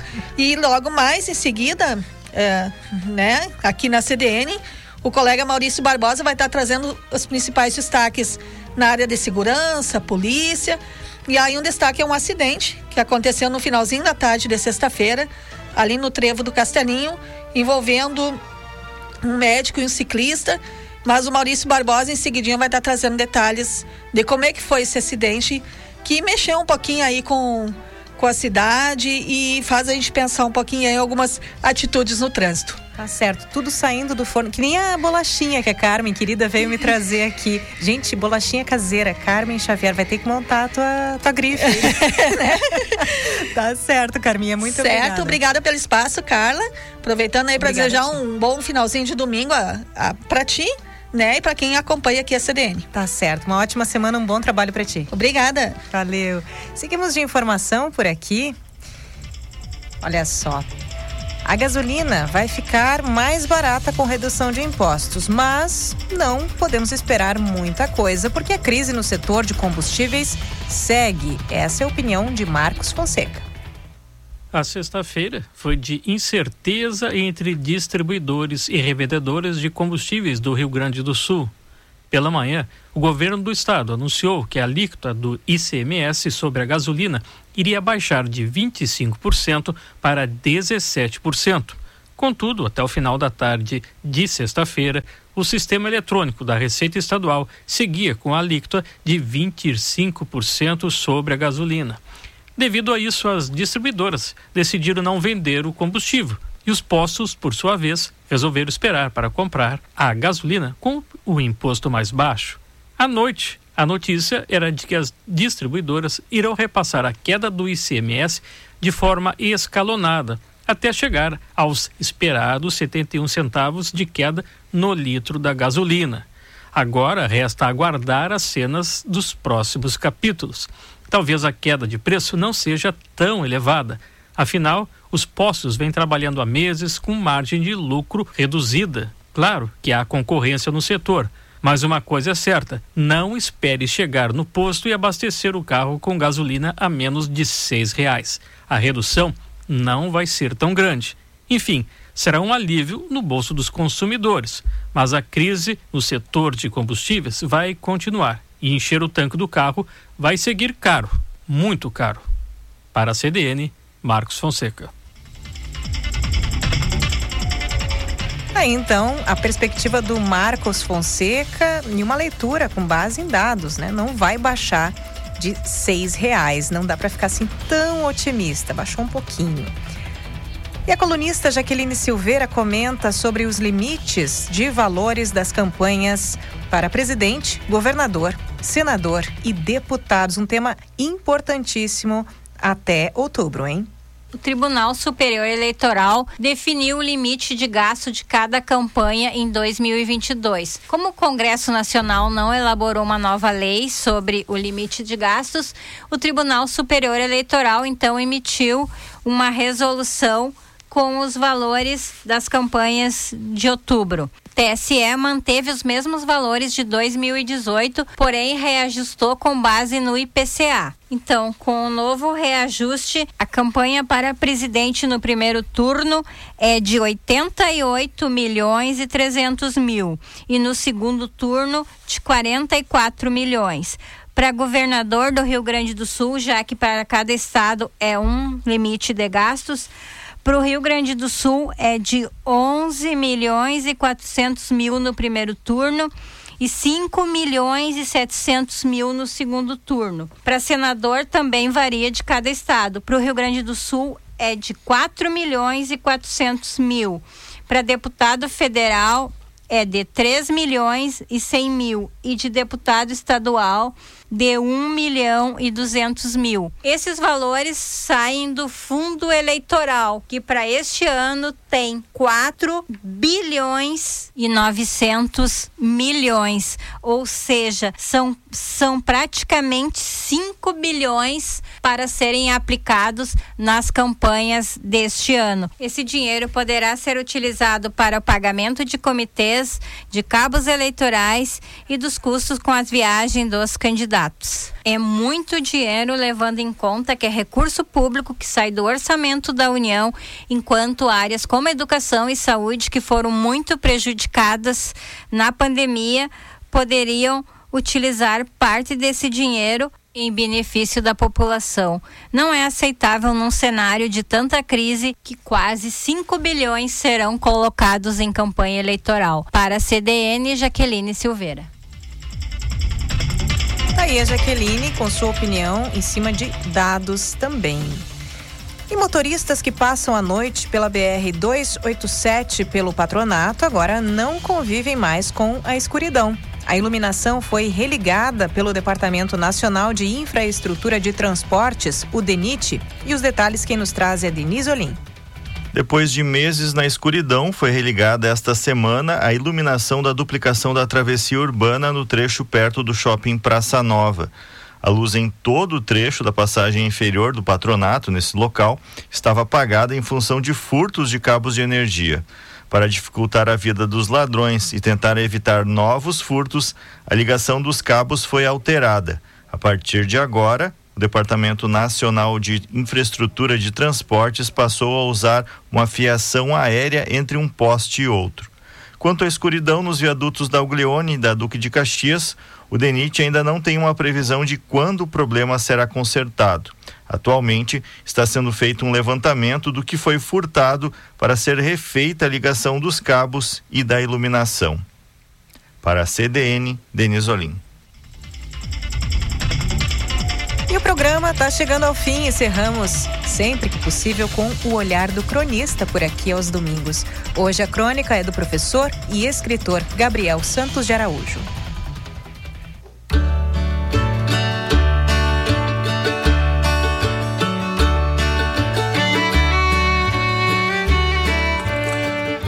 O antes e o depois de uma sala de aula. A foto de uma sala de aula, há 100 anos atrás, ainda hoje perdura a mesma. Quadro negro, professor, alunos. Mudaram as roupas, o palavreado, o penteado, o preto e branco para o colorido. Talvez não exista nenhum lugar onde as ferramentas são apagadas diariamente. Quem entra na sala para limpá-la, varrer e organizar as classes, não sabe o que acabou de acontecer ali. Não há rastros, apenas frases no quadro, papéis amassados, um caderno esquecido, tocos de giz, como bitucas de cigarro. É tanto empenho, programas e mais programas, para no final o vazio sem eco de uma sala de aula.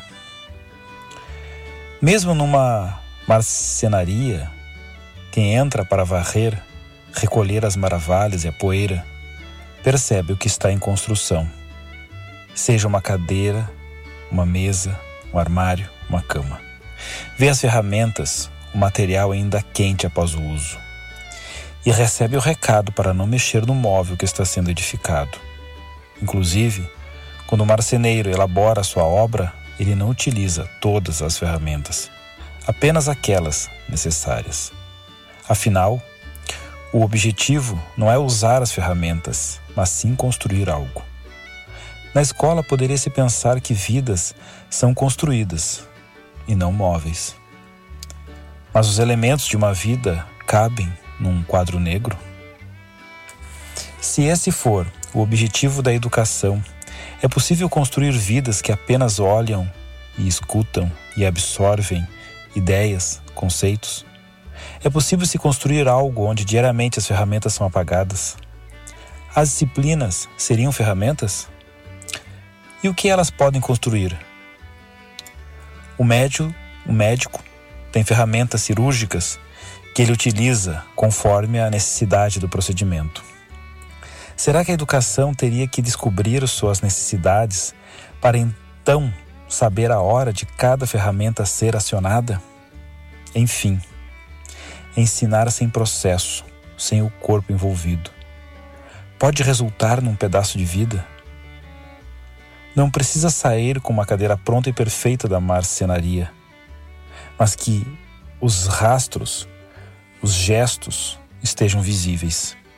E quem entra para varrer sente o calor de quem deixou o sangue ali.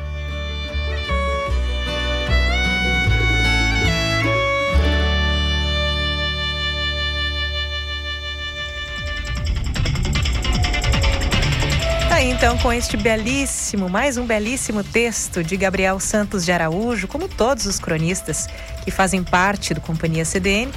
Com ele nós nos despedimos. O programa fica por aqui. Eu sou Carla Torres, na técnica de áudio, o fundamental Adalberto Pipe. E eu te encontro nesta segunda-feira no programa Jogo de Cintura, a partir das 13h30. E eu já vou dar um spoiler aqui. Olha só, o nosso tema desta segunda é: Você espera muito das pessoas em sua vida? O que tem dado e o que tem recebido? Este programa conta comigo na apresentação, na produção e também a diretora de jornalismo do Diário, Fabiana Sparrenberger, e a professora Daniela Minello. É isto, deixo vocês aí com o meu abraço. Muito obrigada pela sua companhia e um ótimo restinho de domingo, uma ótima semana a todos. Tchau, tchau.